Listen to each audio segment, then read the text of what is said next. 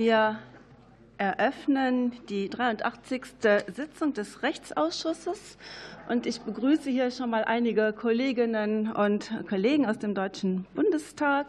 Zudem haben wir hier als Vertreter des äh, BMJ Herrn Referatsleiter Lankenau und Frau Referentin äh, Dr. Altunian. Parlamentarischer Staatssekretär Strasser ist verhindert. Ich darf außerdem begrüßen unsere Zuschauer, die jetzt per Stream hier und Live-Übertragung zugeschaltet sind. Bevor wir die eigentliche Anhörung unter Tagesordnungspunkt 2 beginnen, wird der Ausschuss Top 1 aber noch in nicht öffentlicher Sitzung beraten. Dazu werden wir die Live-Übertragung noch mal kurz unterbrechen. Und äh, ich kann nur sagen, bleiben Sie bei uns und schalten Sie sich dann gleich wieder zu. Aber zunächst brauchen wir eine kurze Unterbrechung des Livestreams.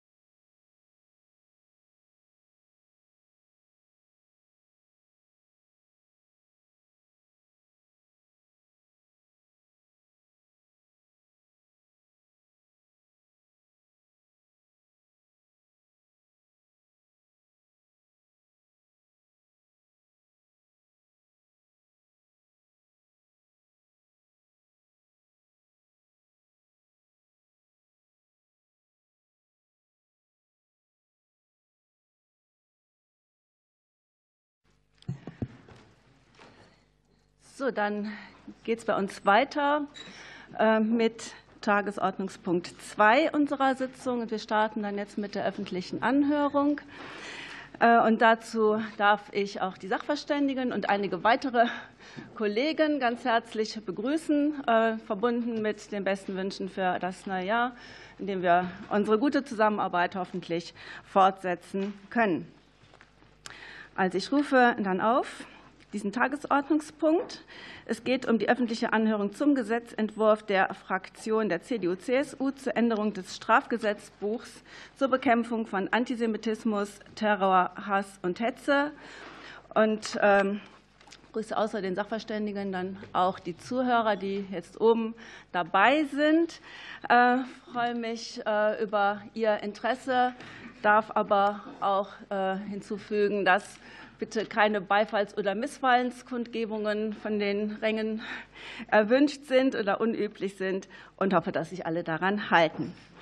Zum Inhalt der Vorlage. Die CDU-CSU-Fraktion zitiert zunächst Zahlen des Bundesverband der Recherche und informationellen Antisemitismus, äh, der in der Woche nach dem Terrorangriff der islamistischen Hamas bundesweit eine Zunahme antisemitischer Vorfälle um 240 Prozent im Vergleich zum Vorjahreszeitraum registriert habe.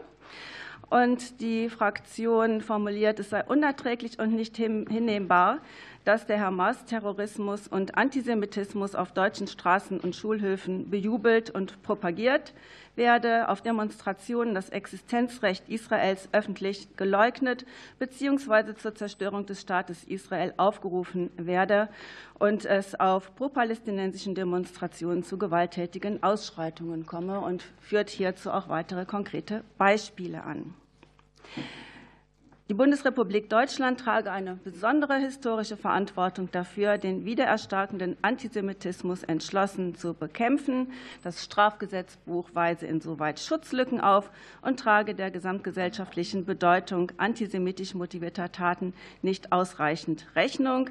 Ziel des Gesetzentwurfs sei es, bereits existierende Tatbestände noch deutlicher auf Fälle von Antisemitismus auszurichten durch Schließung von Schutzlücken, aber auch verschärfte Strafandrohungen.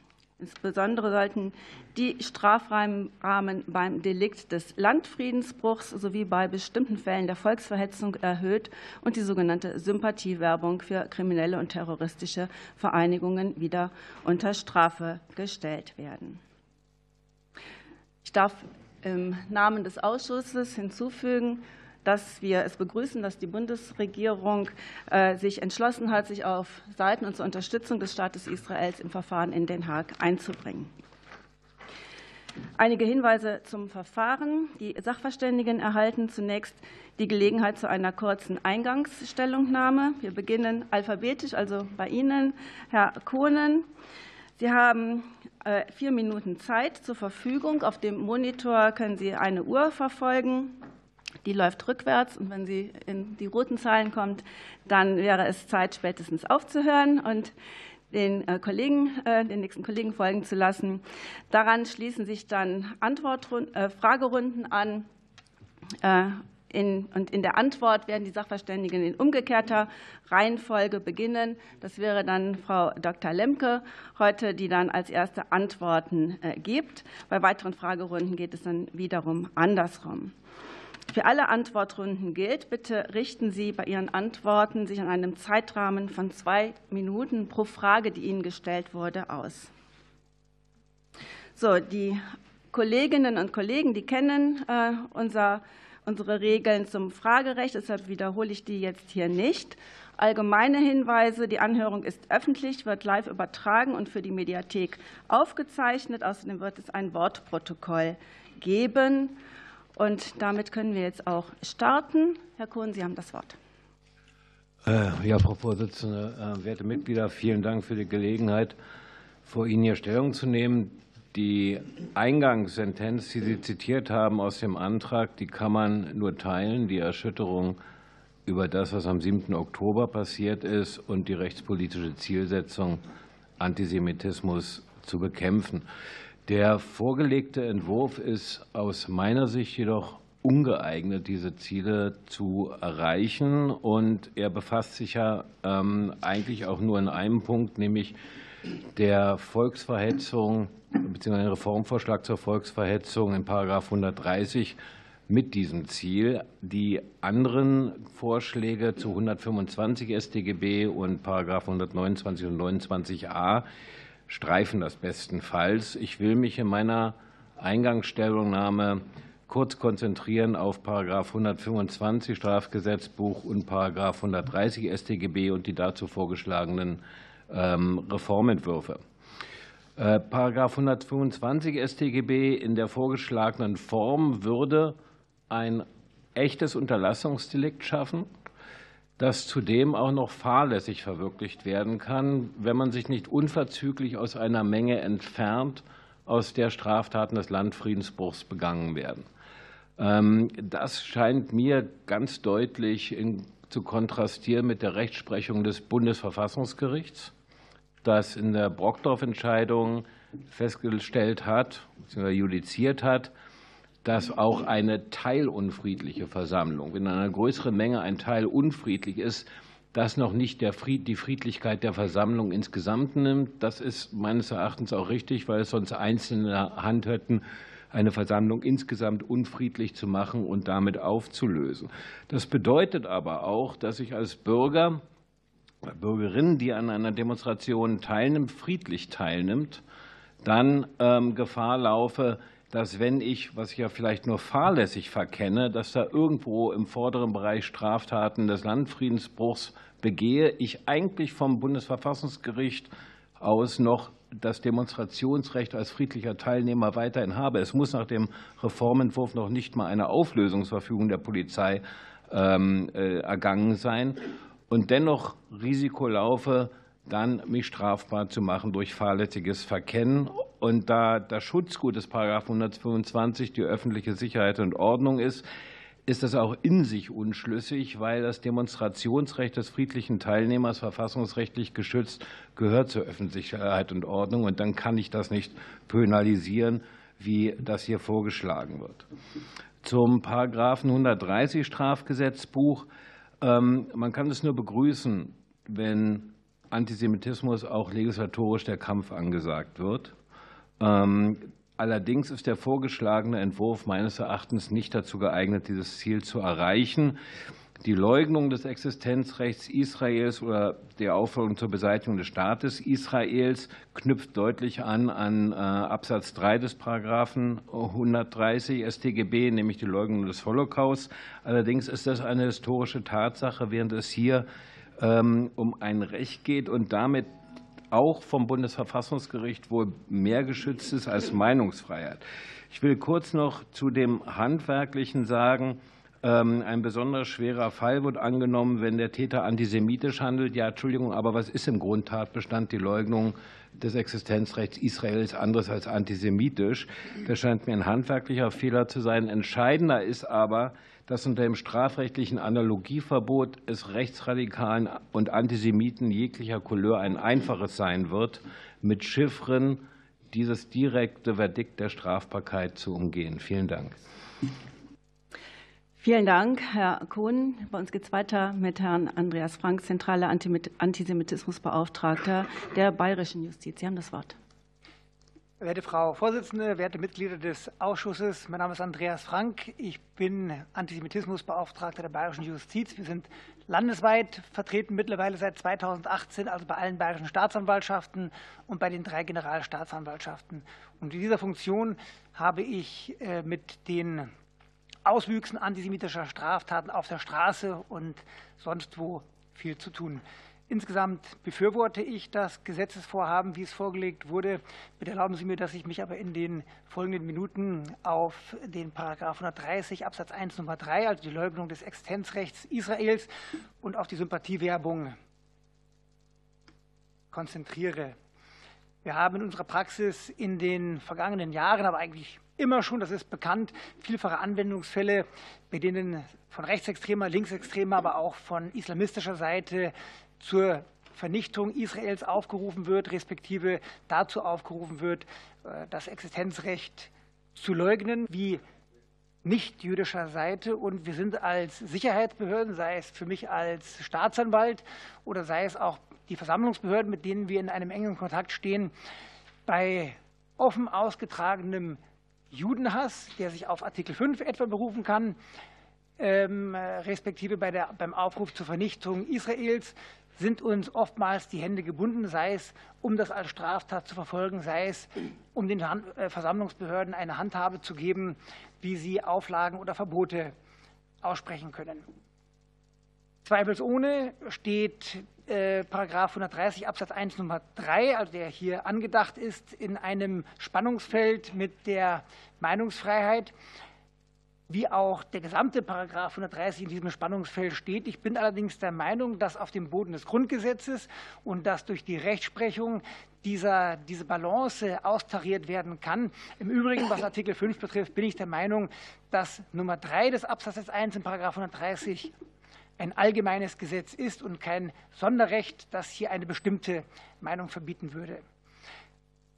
Alles in allem, was Paragraph 130, die Verschärfung des Paragraph 130 betrifft, bin ich der festen Meinung, dass das eine Gelegenheit wäre, die allenthalben äh, beschworene Staatsräson in ein einfaches Gesetz zu gießen, um jüdisches Leben in Deutschland zu schützen. Denn die theoretische Rückkehr, Rückkehrmöglichkeit in einen Staat Israel öffentlich und auf offener Straße Juden in Abrede zu stellen, zu leugnen, das verletzt diese Staatsräson. In aller Kürze zur Sympathiewerbung. Durch die Abschaffung im Jahre 2002 wurde eine Gesetzeslücke äh, geschaffen. Sympathiewerbung, also das offene Eintreten für die Ziele der von Terrororganisationen ist eine erhebliche Gefahr für den öffentlichen Frieden. Die Abgrenzung in der jetzigen Gesetzeslage zum Teil sehr schwer, straflos zu strafbar und im Übrigen ein wesentlicher Anknüpfungspunkt, um strukturelle Ermittlungen äh, für Staatsanwaltschaften und sonstige Sicherheitsbehörden zu gewährleisten. Vielen Dank. Vielen Dank, Herr Frank. Wir schalten dann nun zu Frau Prof. Dr. Elisa Marie Hofen äh, zur Universität Leipzig. Ich hoffe, dass die Leitung steht. Also ich höre Sie gut, Sie mich auch? Ja, jetzt sehen wir Sie auch. Dann seien Sie herzlich gegrüßt und dann haben Sie Dankeschön. jetzt das Wort für Ihre Stellungnahme. Herzlichen Dank. Einleitend möchte ich sagen, dass die mit dem Gesetzentwurf verfolgten Anliegen für sich genommen richtig sind. Der Schutz jüdischen Lebens in Deutschland auch durch effektivere strafrechtliche Regelungen ist nicht nur, aber auch im Lichte des terroristischen Überfalls der Hamas vom 7. Oktober mehr als ein wichtiges Zeichen, mehr als ein Ausdruck unserer besonderen historischen Verantwortung. Er ist schlicht erforderlich, um die Sicherheit von Menschen jüdischen Glaubens besser zu gewährleisten. Allerdings müssen Gesetzesinitiativen, die im Lichte aktueller Ereignisse vorgeschlagen werden, in besonderer Weise mit Bedacht erfolgen. Dies gilt gerade für Strafgesetze, die tief in die Rechte von Betroffenen eingreifen. Daher spreche ich mich im Ergebnis gegen die vorgeschlagene Neuregelung aus und hoffe, dass im Wege einer gemeinsamen Diskussion noch überzeugendere und verfassungsrechtlich stabile Lösungen gefunden werden können. Lassen Sie mich zu den drei Vorschlägen einige knappe Anmerkungen machen. Weiteres ergibt sich auch aus meiner schriftlichen Stellungnahme. Die geplante Ergänzung von 125 StGB reicht zu weit. Sie kombiniert drei Elemente, die für sich genommen bereits expansiv sind. Unterlassen, Fahrlässigkeit und abstrakte Gefährlichkeit. Ein Beispiel, ein Teilnehmer, der selbst friedlich für den Klimaschutz demonstriert, macht sich strafbar, wenn er sich von einer Versammlung nicht entfernt, weil er fahrlässig verkennt, dass aus ihr heraus Gewalttätigkeiten begangen werden. Und das selbst dann, wenn seine Anwesenheit die Arbeit der Polizei tatsächlich in keiner Weise erschwert hat dann bestehen für Versammlungsteilnehmende erhebliche Strafbarkeitsrisiken, die sich auch negativ auf die Bereitschaft zur Wahrnehmung des Versammlungsgrundrechts auswirken können. Diese Chilling-Effekte sind verfassungsrechtlich nicht unproblematisch. Aus Transparenzgründen müsste der Tatbestand zumindest um die Voraussetzungen der erfolgten rechtmäßigen Versammlungsauflösung ergänzt werden. Dann aber stellt sich die Frage, ob die Neuregelung überhaupt erforderlich ist. Denn nach 29 Absatz 1 Nummer 2 Versammlungsgesetz handelt bereits heute ordnungswidrig, wer sich trotz Auflösung einer öffentlichen Versammlung durch die zuständige Behörde nicht unverzüglich entfernt. In dem von mir skizzierten Fall ist zudem schwer erkennbar, worin das Unrecht des Teilnehmenden denn da liegen soll. Eine Sanktion durch Strafe muss aber in sämtlichen Konstellationen, die von der Vorschrift erfasst werden, legitim sein. Die Entwurfsbegründung setzt sich nicht hinreichend damit auseinander, was das geschützte Rechtsgut der neuen Vorschrift sein soll. Die Behebung von Beweisschwierigkeiten im Rahmen unübersichtlicher Situationen bei Großdemonstrationen kann für sich genommen jedenfalls kein ausreichender Grund für die Einführung einer neuen Strafvorschrift sein. Strafrecht ist kein Instrument zur Vereinfachung von Ermittlungen, sondern muss auf Unrecht reagieren. Zur vorgeschlagenen Änderung in 129, 129 AStGB möchte ich nur kurz darauf hinweisen, dass es entsprechende Vorschriften bereits gab, die aus guten Gründen abgeschafft wurden. In der Praxis hatte die Auslegung der Tathandlung Werben zu erheblichen Schwierigkeiten geführt, gerade im Spannungsverhältnis zur Meinungsfreiheit. Dass eine klare Eingrenzung durch restriktive Interpretation gerade nicht möglich ist, haben die kontroversen Diskussionen im Schrifttum vor der Reform 2002 sowie die damalige höchstrichterliche Rechtsprechung ja gezeigt. Eine evidenzbasierte Kriminalpolitik müsste sich vor der Einführung einer strafbaren Sympathiewerbung intensiver mit diesen zahlreichen Kritikpunkten an der früheren Rechtslage auseinandersetzen und gegebenenfalls eine angepasste Lösung entwickeln, nicht einfach das Alte wieder einführen. Der Entwurf sieht ferner vor, denjenigen zu bestrafen, der in einer Weise, die geeignet ist, den öffentlichen Frieden zu stören, das Existenzrecht des Staates Israel leugnet oder zur Beseitigung des Staates Israels aufruft. Eine solche Vorschrift dürfte verfassungsrechtlich schlicht nicht haltbar sein. Sie greift in das Grundrecht auf Meinungsfreiheit ein und ein solcher Eingriff kann nur durch ein allgemeines Gesetz gerechtfertigt sein. Die Norm aber knüpft an einen bestimmten Meinungsinhalt an. Sie ist also nicht inhaltsoffen formuliert. Also das scheint mir gar nicht streitig. Ähm, darüber werden wir sicher noch reden, aber das ist kein allgemeines Gesetz. Man könnte dann darüber nachdenken, ob es ausnahmsweise zulässig ist als Sonderrecht, aber im Lichte der Wunsiedel-Entscheidung kommt das auch nicht in Betracht. Das Bundesverfassungsgericht hat die für 130 Absatz 4 anerkannte Ausnahme bei der Holocaustleugnung hat dafür klar ausgeführt, dass es sich um eine, ich zitiere, auf andere Konflikte nicht übertragbare, einzigartige Konstellation handelt. Die Grundsätze der Bundesrechtsprechung können daher nicht auf die geplanten Tatbestände der Leugnung des Existenzrechts Israel übertragen werden, auch wenn das Existenzrecht Israels historisch mit dem Unrecht des Nationalsozialismus verknüpft ist. Lassen Sie mich vielleicht noch einen Satz sagen, weil der Start der Zeitaufnahme äh, äh, bei mir auch später angezeigt wurde. Nur ein Satz noch. Der dem Entwurf zugrunde liegende Befund ist aber richtig. 130 StGB weist in seiner aktuellen Gestaltung und Auslegung Strafbarkeitslücken aus. Diese sollten allerdings durch eine grundlegende Überarbeitung von 130 geschlossen werden oder alternativ wäre eine Regelung in den 102 Folgen StGB denkbar, die das Auffordern zu gewalttätigen oder gewaltsamen Beseitigung eines Strafes unter Strafe stellt, zu dem Deutschland diplomatische Beziehungen unterhält, also unabhängig von Israel formuliert ist und sich damit nicht dem Vorwurf eines nicht allgemeinen Gesetzes aussetzt. Vielen Dank. Vielen Dank, Frau Professor Hofen. Weiteres dann in den Frage- und Antwortrunden bestimmt dazu. Bei uns geht es weiter mit dem Statement von Herrn Sven Hübner von der Gewerkschaft der Polizei.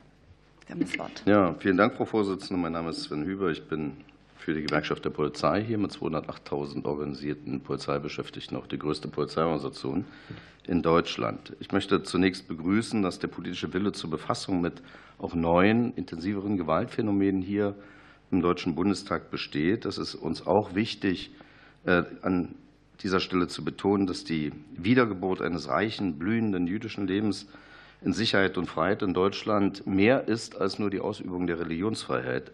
Das ist nach unserer Überzeugung jüdisches Leben, jüdische Gemeinden, jüdische Kultur, Teil unserer nationalen Identität, unserer Nationalkultur. Und das Land der Deutschen ist eben auch das Land der Juden in Deutschland. Und wir erwarten auch rechtspolitisch äh, gesehen, dass jede und jeder, der in Deutschland lebt und auch diejenigen, die mit uns leben wollen, dies zu respektieren und zu akzeptieren haben.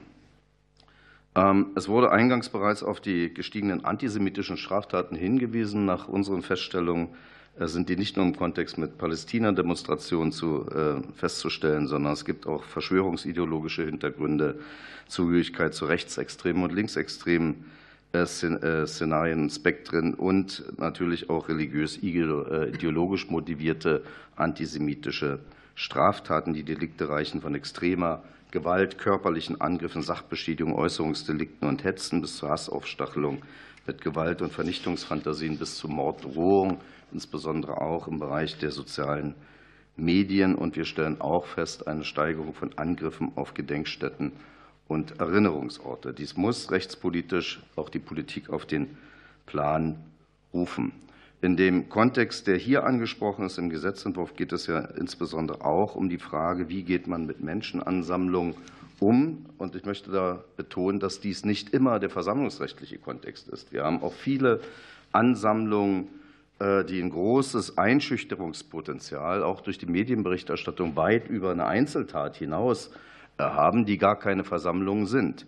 Ähm, und auch äh, die hier angesprochenen Deliktfelder, gerade im Zusammenhang mit dem Landfriedensbruch, äh, haben wir auch festgestellt bei Corona-Demonstrationen, bei Auseinandersetzungen eritreischer Gruppen auf Volksfesten, bei türkischen oder kurdischen Auseinandersetzungen oder auch bei Fußballfan-Auseinandersetzungen oder wenn Sie jetzt an bestimmte Fähranleger denken, dann sind eben diese Phänomene auch dort feststellbar, wenigstens für uns als Polizei. Aus den Berichten der Einsatzkräfte kann man entnehmen, dass es insbesondere drei Kategorien von Beteiligten bei solchen Landfriedensbruchdelikten gibt. Das sind die unmittelbar körperlich mit Waffen, Hilfsmitteln, auch Sprengmitteln oder verbal gewaltausübenden Teilnehmer. Das sind zum Zweiten die aktiv die ersteren anfeuernden, aufwiegelnden, beifallgebenden Teilnehmer. Und es sind auch die durch das Verbleiben am Ereignisort mit unterdeckenden und solidarisierenden Teilnehmer. Die Schwierigkeit ähm, besteht darin, dass äh, Personen, die sich sozusagen in der dritten Kategorie am Ereignisort befinden und verbleiben, durch verschiedene Arten ihre Sympathie ähm, ausdrücken können, ähm, den Rahmen und die Orchestrierung von Gewalttätigkeiten aus der Menschenmasse heraus ermöglichen und auch einen motivierenden Background mit darstellen können. Ähm, zur Frage der Volksverhetzung haben wir in der Stellungnahme ausführlich uns geäußert. Wir sehen Schwierigkeiten bei der Frage der Definition von Antisemitismus, weil es eben kein bestimmter Rechtsbegriff ist.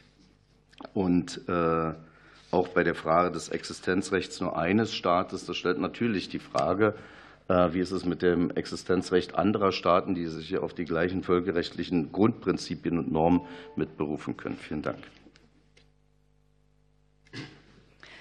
Ja, vielen Dank, Herr Hübner. Dann hat als nächstes das Wort Dr. Felix Klein, Beauftragter der Bundesregierung für jüdisches Leben in Deutschland und den Kampf gegen Antisemitismus. Sie haben das Wort. Vielen Dank, Frau Vorsitzende. Ich danke für die Einladung und begrüße es sehr, dass sich der Bundestag mit den strafrechtlichen Möglichkeiten der Bekämpfung des Antisemitismus befasst. Ich erlaube mir, meine Ausführungen vor allem auf den Volksverhetzungsparagraphen zu konzentrieren. Ich teile die Einschätzung der Entwurfsbegründung, dass es im Hinblick auf 130 Nachbesserungsbedarf gibt. In meinen zahlreichen Gesprächen mit Vertreterinnen und Vertretern der Justiz wurde mir von den Schwierigkeiten der Anwendung berichtet. Daher setze ich mich schon seit längerem für eine Reform der Vorschrift ein. Ich denke jedoch, dass die verfassungsrechtlichen Zweifel an einer Penalisierung der Leugnung des Existenzrechts Israels ernst genommen werden sollten, so sehr ich auch die dahinterstehende Absicht verstehe. Eine Strafbarkeit der Parolen wie From the River to the Sea lässt sich ja nach Einschätzung einiger Strafverfolgungsbehörden bereits heute begründen.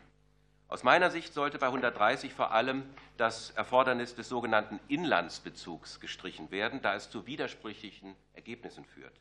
Wenn Sie etwa einen Post haben mit einem Flüchtlingsschiff äh, vor Sylt und darunter steht, man muss sie abknallen, dann ist endlich Ruhe, dann ist das Volksverhetzung. Der gleiche Post nur mit dem Schiff im Mittelmeer wäre nach geltender Rechtslage keine Volksverhetzung wegen des fehlenden Inlandsbezugs. Aus meiner Sicht kann das nicht richtig sein.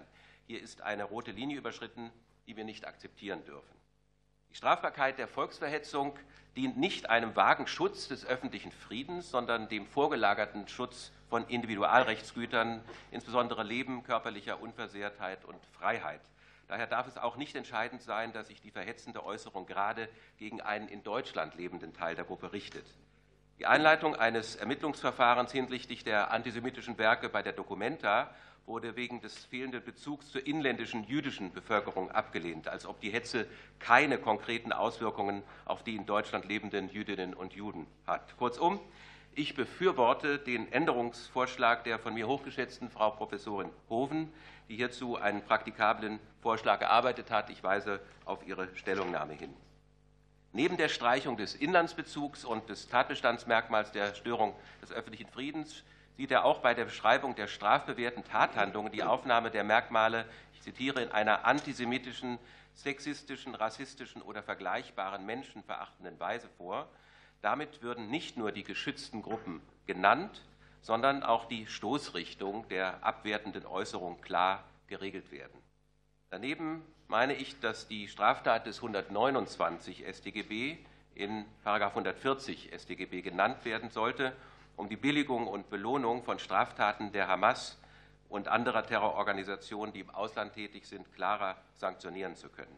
Das wären aus meiner Sicht wichtige Schritte im Kampf gegen Antisemitismus. Vielen Dank. Vielen Dank, Herr Dr. Klein. Dann geht es bei uns weiter mit Herrn Thomas Kluger, Richter am Landgericht in Naumburg. Fast, ja. Fast. Äh, Richter am Landgericht Magdeburg, aber Abgeordnet als Antisemitismusbeauftragter für das äh, Land Sachsen-Anhalt bei der Generalstaatsanwaltschaft. Ja, ich, äh, diese Einschätzung basiert auf meinem 30-jährigen Engagement für Israel und das Judentum, unter anderem im Vorstand der deutsch-israelischen Gesellschaft Magdeburg, eben aber auch meine Wahrnehmung als Antisemitismusbeauftragter, wobei es nicht mein, die offizielle Auffassung meines Dienstherrn darstellt.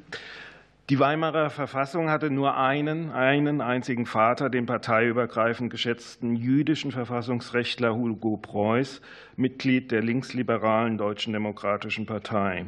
Hugo Preuß postulierte 1918, im Rahmen der zu schaffenden demokratischen Verfassung sind die unausbleiblichen sozialpolitischen, politischen Kämpfe der Zukunft friedlich auszutragen. Der nunmehr vorgelegte Gesetzentwurf wird diesem Verfassungsauftrag von Weimar und Grundgesetz nach meiner Auffassung mehr als gerecht. Zu Paragraph 125 StGB, dem Landfriedensbruch. Es geht bei der Gesetzesinitiative nicht um einen aktuellen Symbolismus, sondern darum, die Strafrahmen im Rahmen einer Einheitlichkeit des Strafrechts zu harmonisieren. Die gegen Rechtsgüter, Vermögen, Eigentum gerichtete Straftaten sind bezüglich der Strafrahmen höher ausgestaltet als bezüglich Straftaten gegen Körper, Gesundheit und Leben. Teleologie des Landfriedensbruchs ist es aber, auch Gewalttätigkeiten zu verhindern. Insofern ist es rechtsdogmatisch geradezu notwendig, den Rechtsfolgenausspruch auf den eines Diebstahls anzuheben. 225 Absatz 2 StGB. Es handelt sich bei einem sich nicht entfernen gerade nicht um eine entsprechende Penalisierung von Nichtstun.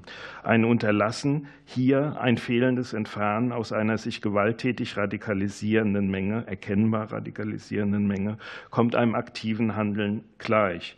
Der Vorwurf ergibt sich aus dem Umstand, dass der Handelnde eben subjektiv erkennt, dass aus der Menge, deren Teil er ist, nunmehr aktive Gewalttätigkeiten begangen wird. Das ist kein Sonderrecht, sondern dem deutschen Recht durchaus äh, immanent. Zu 129, 129a äh, ich setze die Rechtsgeschichte bezüglich der Sympathiewerbung beginnt mit den Terrorzeiten der Roten Armee-Fraktion voraus, auch der BGH-Rechtsprechung äh, seit 2000.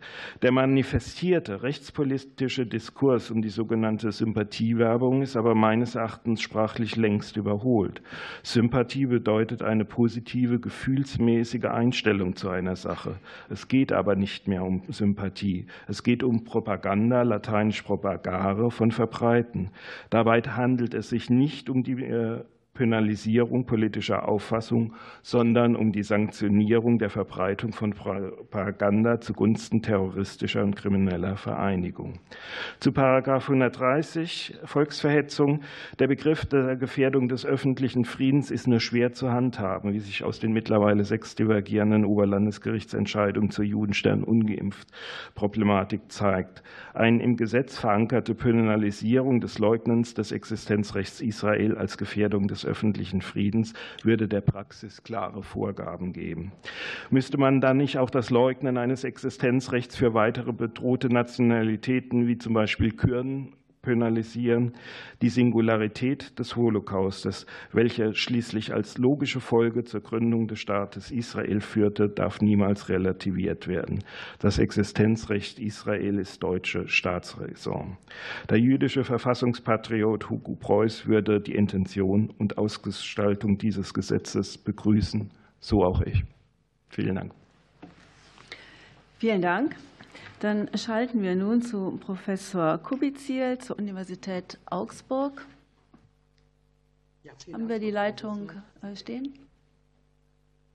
Vielen Dank, Frau Vorsitzende, ja? meine sehr ah, geehrten ah, ja. Damen und Dann haben Sie jetzt vielen Dank, Frau Ihr Statement. Ja, vielen Dank, Frau Vorsitzende, meine sehr geehrten Damen und Herren Abgeordneten.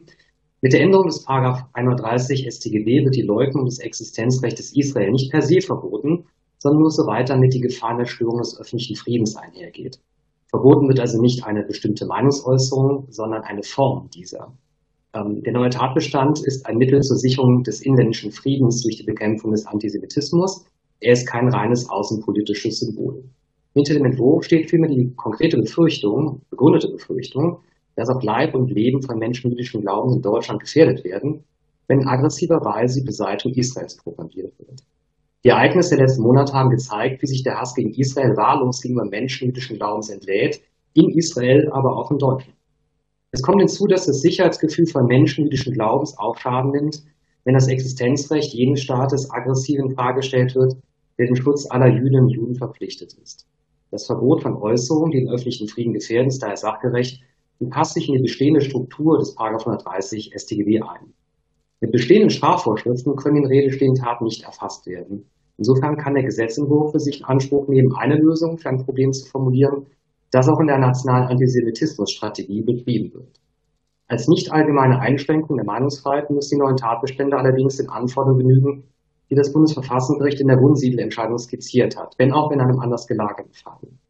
Angesichts der existenziellen Verbindung der deutschen Geschichte mit der Gründung des Staates Israel lässt sich jedoch argumentieren, dass die Leugnung des Existenzrechts Israels zugleich ein Angriff auf die Identität der Bundesrepublik darstellt, die seit jeher sich der Existenz Israels in besonderem Maße verpflichtet fühlt.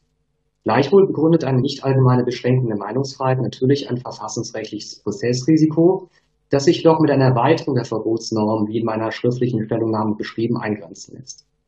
Die Änderungen der Paragraph 125 und 129 schließen Strafbarkeitslücken, die bereits, äh, die durch bereits seinerseits umstrittene politische Entscheidungen der Jahre 1970 und 2002 entstanden sind und für die es damals keine zwingenden kriminalpolitischen noch keine verfassungsrechtlichen Gründe gab. Die Erweiterung des Tatbestandes Landfriedensbruch erfasst ein eigenständiges Unrecht, wir haben es gehört. Die von Studien beschriebenen kriminogenen Faktoren von Menschenmengen verstärken sich nämlich durch ein Vielfaches wenn aus einer Menschenmenge heraus mit vereinten Kräften Gewalttaten begangen werden. Insofern gefährdet schon das vorsätzliche sich anschließen an bzw. es nicht entfernen aus einer solchen Menge bei Erkennbarkeit der aus der Menge aus begangenen Gewalttaten die öffentliche Sicherheit. Artikel 8 Absatz 1 schützt nur friedliche Versammlungen. Menschenmengen, die für, für die das gewalttätige Verhalten prägend ist, büßen dann mit ihrem friedlichen Charakter ein, sodass auch der Grundrechtsschutz denjenigen entfällt, die sich aus dieser Menschenmenge nicht entfernen. Bei großen Versammlungen, bei denen für Einzelne nicht erkennbar ist, dass Straftaten begangen werden und die Versammlung in Teilen unfriedlich geworden ist, findet der Tatbestand keine Anwendung und greift insofern auch nicht in das Demonstrations- und Versammlungsrecht friedlicher Teilnehmer ein. Auch das Werben für terroristische Vereinigungen gefährdet nach der 129 eingeschriebenen Logik den öffentlichen Frieden. Wie und mit welchen Mitteln geworben wird, ist irrelevant, wenn man der Werbung um Unterstützung für Terrororganisationen entgegentreten will. Denn gerade auch eine unspezifische Werbung, die untechnisch besprochen die Sympathie schaffen will und nicht explizit um Geld und Mitgliedschaft bittet, kann eine terroristische Vereinigung stärken. Das zeigt auch der Vergleich mit der gewöhnlichen Produktwerbung in Medien, die typischerweise eben nicht um Geld oder konkrete ähm, Anliegen ähm, auffordern, sondern die typischerweise Sympathiewerbung ist. Erhebliche Anwendungsschwierigkeiten durch die Rückkehr zu der bis 2002 geltenden Fassung sind nicht zu erwarten. Seinerzeit hatten Lehre und Rechtsprechung durchaus eingrenzende, an Artikel 5 Grundgesetz orientierte Anwendungsleitungen entwickelt, an die auch heute ohne Probleme angeknüpft werden kann. Vielen Dank. Vielen Dank, Professor Kubizil, für Ihre Stellungnahme. Bei uns geht es dann weiter mit Frau Rechtsanwältin Dr. Lang. Sie haben das Wort. Danke, sehr geehrte Frau Vorsitzende, sehr geehrte Anwesende. Seit dem 7. Oktober sehen sich Juden und Jüdinnen einem massiven Anstieg von antisemitischen Straftaten ausgesetzt. Weder bloße Lippenbekenntnisse, aber auch nicht aktionistische Vorhaben werden der besonderen Verantwortung Deutschlands gegenüber Juden und Jüdinnen gerecht. Den der heutigen Anhörung zugrunde liegenden Gesetzentwurf der CDU-CSU-Fraktion halte ich für nicht zielführend. Die vorgeschlagene Änderung des Volksverhetzungsparagraphen unterliegt massiven verfassungsrechtlichen Bedenken, da Sonderrecht statuiert wird. Die vorgeschlagene Norm dürfte auch nicht unter Einbeziehung der Rechtsprechung des Bundesverfassungsgerichts vom 4. November 2019 zulässig sein. Neben diesen grundlegenden verfassungsrechtlichen Bedenken wird aber auch keine strafwürdige Schutzlücke im geltenden Recht gesehen. Der Schutz von Flaggen ausländischer Staaten wird über die Norm des 104 StGB abgesichert. Gewaltaufrufe oder das Bejubeln des terroristischen Angriffs der Hamas im Rahmen von Versammlungen sind nach 111 StGB als öffentliche Aufrufe zu Straftaten oder als Bedrohung gemäß 241 StGB bzw. als Billigung von Straftaten nach 140 Nummer 2 StGB bereits nach dem geltenden Recht zu ahnden. Bei antisemitischen Äußerungen steht je nach Tatumständen auch die Strafbarkeit wegen Volksverhetzung oder volksverhetzender Beleidigung im Raum. Die Parole From the River to the Sea, gegebenenfalls mit der Ergänzung Palestine will be free, die durchaus nach dem 7. Oktober als Aufruf zur Beseitigung Israels verstanden werden kann, kann nach entsprechender Einzelfallprüfung ebenfalls als Billigung von Straftaten geahndet werden. Die Generalstaatsanwaltschaften der Länder Sachsen, Sachsen-Anhalt, Bayern, Thüringen des Saarlands sowie die Berliner Justizsenatorin haben erklärt, dass sie aufgrund der Verbotsverfügung gegen die Hamas und die Zuordnung der Parole zur Hamas von einer Strafbarkeit nach 86a StGB ausgehen und entsprechend verfolgen werden. Die Verfolgung antisemitischer Straftaten erfolgt aber entgegen politischen Verlautbarungen nicht konsequent. Es besteht primär ein Vollzugs- und kein Regelungsdefizit.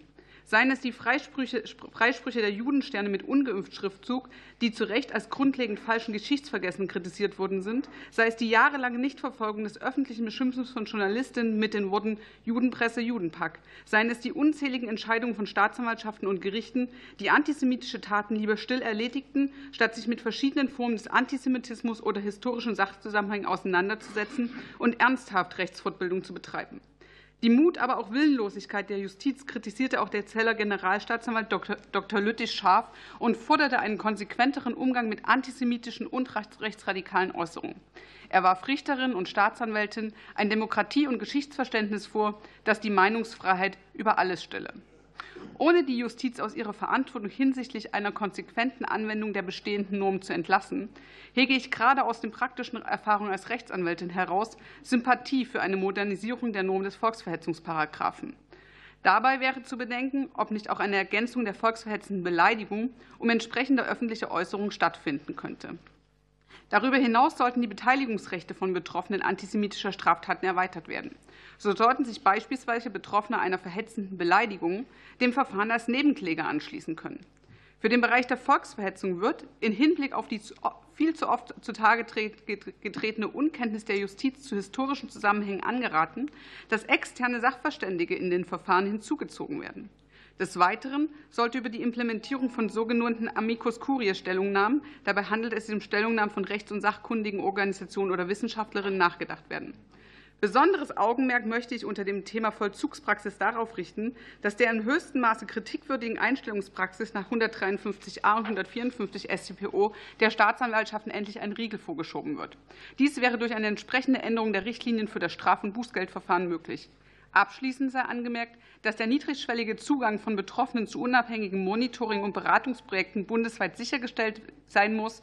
Des Weiteren ist flächendeckend zu gewährleisten, dass die mit der Sicherheit von jüdischen Einrichtungen und Personen betrauten Beamtinnen weder Verbindung zur antisemitischen Gruppierung haben, noch sich selbst beispielsweise in Chatgruppen antisemitisch positionieren. Vielen Dank. Vielen Dank, Frau Dr. Lang. Als Letzte in dieser Runde hat dann Frau Professor Lemke das Wort und genau vier Minuten für Sie. Vielen Dank. Sehr geehrte Abgeordnete, vielen Dank für die Befassung mit diesem wichtigen und leider immer wieder aktuellen Thema. Der Staat und alle staatlichen Stellen sind von Verfassungswegen, nämlich aus Artikel 3 Absatz 3 Satz 1 Grundgesetz, verpflichtet, Antisemitismus in allen seinen aktuellen und rechtlich relevanten Erscheinungsformen zu verhindern, zu unterbinden und zu sanktionieren. Zu den geeigneten Mitteln der Antisemitismusbekämpfung gehört grundsätzlich auch das Strafrecht.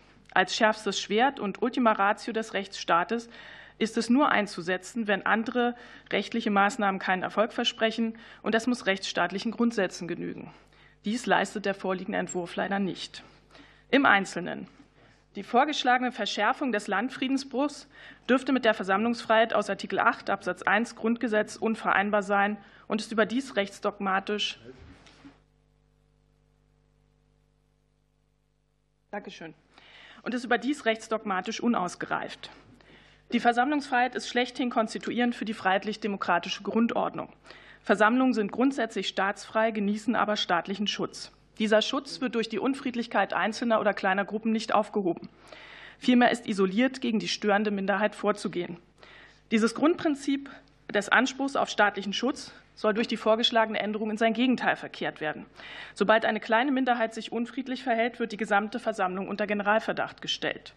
Dies ermöglicht nicht nur eine Vielzahl polizeilicher Maßnahmen, sondern bewirkt auch die Abschreckung der friedlichen Mehrheit von der Wahrnehmung des Versammlungsrechts. Dies ist verfassungswidrig.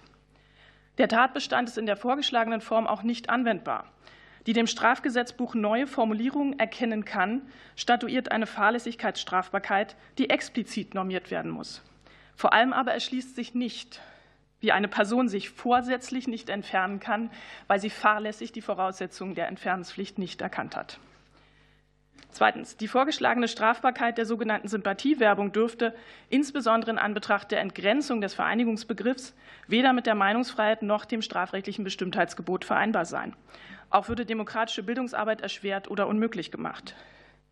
Ohnehin drängt sich hier leider der Eindruck auf, dass es weniger um die Bekämpfung von Antisemitismus geht, als um die Fortführung einer seit 2002 geführten rechtspolitischen Debatte, in der inzwischen alle Argumente ausgetauscht sind. Drittens.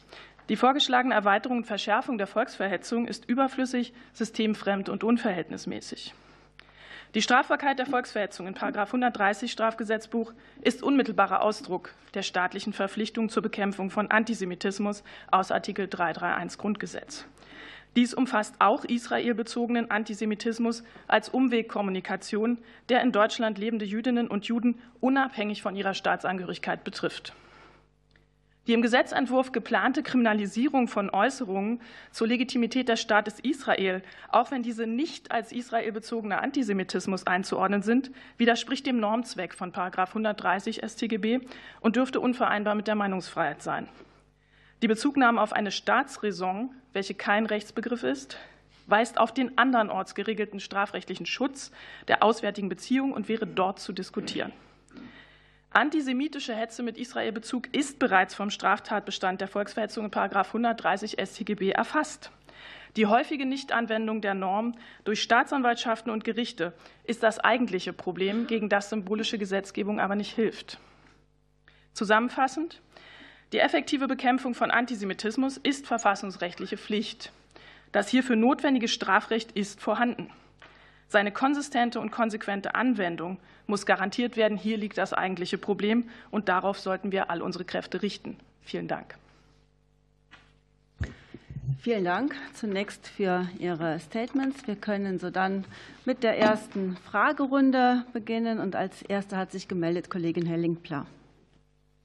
Vielen Dank. Ich möchte gerne Herrn Kohn fragen. Ähm, äh, zum einen hatten Sie ja bereits äh, oder Sie hatten bereits Stellung genommen zu den Themenkomplexen ähm, Landfriedensbruch und äh, Volksverhetzungstatbestand. Ich wäre Ihnen dankbar, wenn Sie auch zu dem Bereich Wiedereinführung Strafbarkeit, Sympathiewerbung ähm, noch was sagen könnten. Und die zweite Frage ist, man kann ja den Gedanken haben, dass es in der Öffentlichkeit vielleicht sogar legitimierend äh, wirken kann, wenn man einen wie hier vorgeschlagenen veränderten Straftatbestand Volksverhetzung äh, hätte und Personen, die nach absolut abscheulichen Äußerungen aus individuellen Gründen des konkreten Einzelfalls am Ende nicht ähm, bestraft werden können. Deswegen würde ich Sie auch bitten, zu diesem Gedanken noch was auszuführen. Dann hat das Wort Kollegin Bayram. Vielen Dank. Ich habe zwei Fragen an äh, Frau Lemke.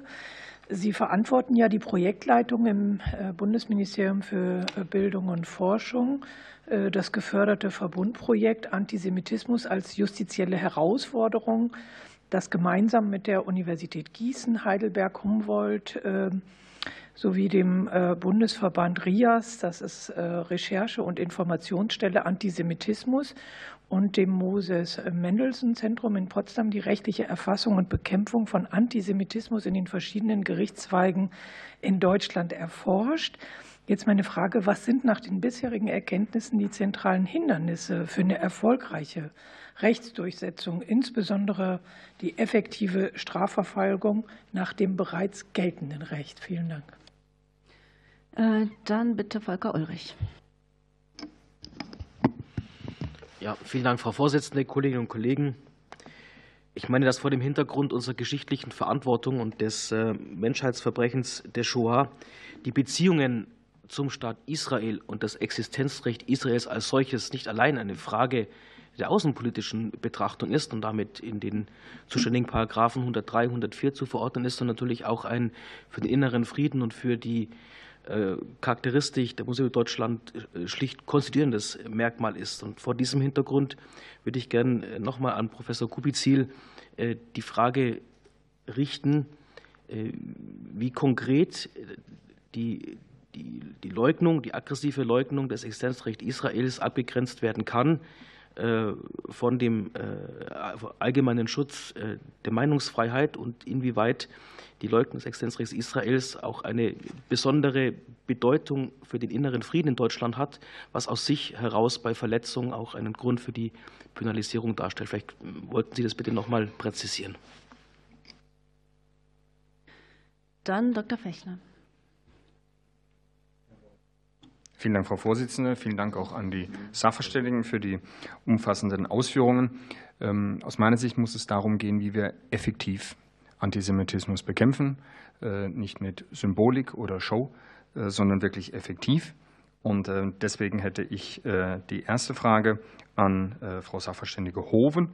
Ähm, Sie hatten in Ihrem Statement am Ende gesagt, dass Sie andere Reformüberlegungen zum Paragraph 130 haben. Wenn Sie das nochmal darstellen könnten, was aus Ihrer Sicht hier effektiver, besser, klarer, präziser gestaltet werden sollte im Tatbestand. Und an Herrn Dr. Klein hätte ich vielleicht etwas allgemein gehalten die Frage, was aus Ihrer Sicht die effektivsten Mittel sind, auch strafrechtlich, ähm, oder sehen Sie auch eher ein Vollzugsdefizit, ähm, wenn es darum geht, antisemitische Straftaten anzugehen? Dann hat das Wort Kollegin Schönberger. Ja, vielen Dank, Frau Vorsitzende. Danke auch an alle Sachverständigen für Ihre Einschätzungen. Ich habe zwei Fragen an äh, Frau Dr. Lang. Und zwar meine erste Frage. In dem Eingangsstatement haben Sie ausgeführt, dass es für den Bereich der Volksverhetzung in Gerichtsverhandlungen sinnvoll sein könnte, externe Sachverständige hinzuzuziehen. Und meine Frage wäre, ob Sie es auch für sinnvoll halten, in Verfahren, in denen antisemitische Beweggründe nach ähm, 46 Absatz 2 Strafgesetzbuch in Betracht kommen. Und meine zweite Frage ähm, bezieht sich darauf, dass Sie als Rechtsanwältin Betroffene von rechter, rassistischer und antisemitischer Gewalt vertreten. Ähm, können Sie noch mal darauf eingehen, wo Sie Verbesserungsbedarf sehen bei den betroffenen Rechten und ob es da vielleicht positive Beispiele gibt, an denen man sich orientieren könnte? Vielen Dank. Vielen Dank. Dann hat das Wort Frau Kollegin Bünger. Bitte Ladekabel rausziehen. Ja, schon passiert. Vielen Dank, Frau Vorsitzende. Vielen Dank ähm, für die Stellungnahmen. Ich hätte eine Frage an Frau Dr. Lang, die so ein bisschen an das anschließt, was Frau Schönberger gerade schon angesprochen hat, was aber auch Herr Fechner angesprochen hat, die Frage ähm, Rechtsgestaltung versus Rechtsdurchsetzung. Und ich würde jetzt mein, mein, in meiner ersten Frage eher den Schwerpunkt auf Rechtsdurchsetzung äh, legen. Und in diesem Zusammenhang haben Sie, Frau Dr. Lang, ja auch in Ihrer Stellungnahme einige Verfahren aufgelistet, in denen antisemitische Äußerungsdelikte nicht zu einer Verurteilung gekommen wurden. Ganz konkret ging es dort äh, in den Formulierungen um Judenpark, Judenpresse oder Bombenholocaust. Das war in der Vergangenheit ähm, als nicht strafbewehrt gesehen worden. Und deshalb, ähm, obwohl wir uns wahrscheinlich hier auch einig sind, dass wir, dass wir da ein strafbewährtes Verhalten sehen und vor diesem Hintergrund müssen wir uns tatsächlich auch der Frage stellen, die hier im Raum steht, wie kann man effektiv jüdisches Leben in Deutschland schützen, ohne ähm, ähm, plakativ einfach nur Rechtsgestaltung zu betreiben, die am Ende nur zu einer Diskreditierung von bestimmten Völkerungsgruppen steht. Deshalb meine konkrete Frage an Sie, äh, inwieweit Sie ähm, zu dem Vollzugsdefizit noch mal was sagen könnten und auch insbesondere im Hinblick darauf, auf Ihre Erfahrungen in der praktischen Arbeit ähm, in der Verfolgung von antisemitischen Straftaten. Das wäre aus meiner Sicht wichtig, dass Sie da noch mal ausholen aus, aus der Praxis, weil die Praxis muss ja Grundlage für eine Rechtsetzung sein. Vielen Dank. Vielen Dank. Das Wort hat Axel Müller. Vielen Dank, Frau Vorsitzende. Ich habe eine Frage an den Sachverständigen Herrn Kluger von der Generalstaatsanwaltschaft in Hamburg. Ähm, die Kollegin Hoven hat ja sehr ausführlich dargelegt, warum sie der Meinung ist, dass der Paragraph 125 StGB in der abgeänderten Fassung, wie wir ihn hier vorschlagen, wohl nicht tauglich sei, insbesondere weil er zu weit gefasst sei. Mich würde interessieren, kennen Sie aus Ihrer Praxis andere fahrlässige Unterlassungsdelikte, die ähnlich weit gezogen sind, ähm, sodass und ob in diesem Zusammenhang dann auch eine strafrechtliche äh, Verfolgung von Seiten der Staatsanwaltschaft äh, möglich ist. Ja. Nur eine Frage und dann geht es weiter mit ja, Carsten. Ich noch eine Frage an okay. die Sachverständige Frau Dr. Hoben. Und zwar haben Sie ja, finde ich zunächst einmal ganz charmant, den Vorschlag gemacht in Ihren schriftlichen Ausführungen, es bedürfe der äh, ähm, des, des, äh, des, äh, des Volksverhetzungsparagraphens nicht äh, im Zusammenhang mit dem Schutz des Staates Israel. Sie haben da angeregt, doch darüber nachzudenken, ob man das nicht unter die 102 fortfolgende StGB bringen könnte. Wie gesagt, sehr charmant. Haben Sie dabei auch den Paragraphen 104a StGB bedacht, dass ja der, die Strafverfolgung unter dem Vorbehalt des Strafantrags des anderen Landes steht? Oder sind Sie der Meinung, dass hier in diesem besonderen Fall des Existenzrechts Israels mit Blick auf die Staatsräson, dass hier auf ein solches Strafverfolgungserfordernis verzichtet werden könnte. Vielen Dank. Dann hat das Wort Carsten Müller. Vielen Dank, Frau Vorsitzende. Es hätte mich zunächst gereizt, eine Frage an die Kollegin Bünger zu stellen, was sie mit der damit meint, dass mit diesem Vorschlag gewisse Bevölkerungsgruppen diskreditiert werden sollen. Das allerdings eher dann im Plenum hat das zu erfolgen. Ich möchte eine Frage an die Sachverständigen Frank und Kluger stellen. Die Sachverständigen Dr. Lang und Professor Dr. Lemke haben ja nahegelegt, dass Gerichte und Staatsanwaltschaften in der Vergangenheit eine gewisse Nachlässigkeit bei der Verfolgung von antisemitischen Äußerungsdelikten und Straftaten an den Tag gelegt haben. Was können Sie uns denn aus Ihrer Praxis berichten? Und wenn Sie so etwas festgestellt haben sollten, ähm, wie, wie begegnen Sie denn einer solchen ähm, Feststellung heute? Vielen Dank. Vielen Dank. Wir können dann mit der ersten Antwortrunde beginnen. Und dazu hat das Wort Frau Professor Dr. Lemke. Sie haben zwei Fragen von Kollegin Bayram. Ja, vielen Dank. Ähm, was sind die zentralen Erkenntnisse aus dem Projekt Antisemitismus als justizielle Herausforderung? Das ist, glaube ich, derzeit ähm, einzige ähm, rechtswissenschaftliche Forschungsprojekt zu Antisemitismus äh, im größeren Stil. Ähm, zunächst, wir müssen zur Kenntnis nehmen, dass es bei der Bekämpfung von Antisemitismus in Deutschland ein erhebliches Anwendungs- und Vollzugsdefizit gibt. Die notwendigen Gesetze sind vorhanden, gerade im Strafrecht, aber sie werden von Behörden und Gerichten viel zu häufig nicht angewendet. Und höchst vorläufig, wir haben ja unsere Ergebnisse noch nicht veröffentlicht, haben wir dafür bislang einige zentrale Gründe identifiziert. Es gibt bemerkenswerte Fehlvorstellungen über die Grenzen der Meinungsfreiheit, sobald es um antisemitische Äußerungen geht, wodurch diese Äußerungen paradoxerweise privilegiert werden.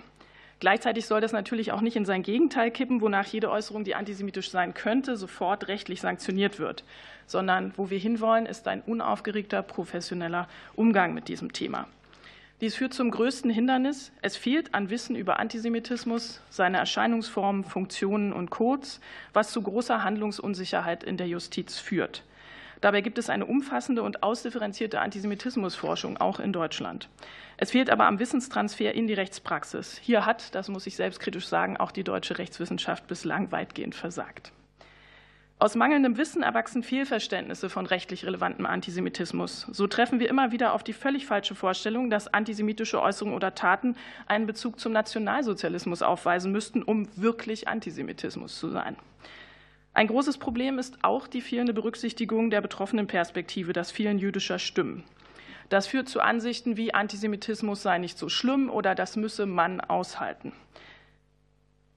Grund könnte sein, dass wir als goyische Mehrheit in Deutschland uns keine Vorstellung davon machen, wie es ist, als Jude oder Jüdin in Deutschland zu leben. Viele von uns keine Jüdinnen oder Juden kennen und es auch in der Justiz anders als vor 1933 kaum Jüdinnen und Juden gibt.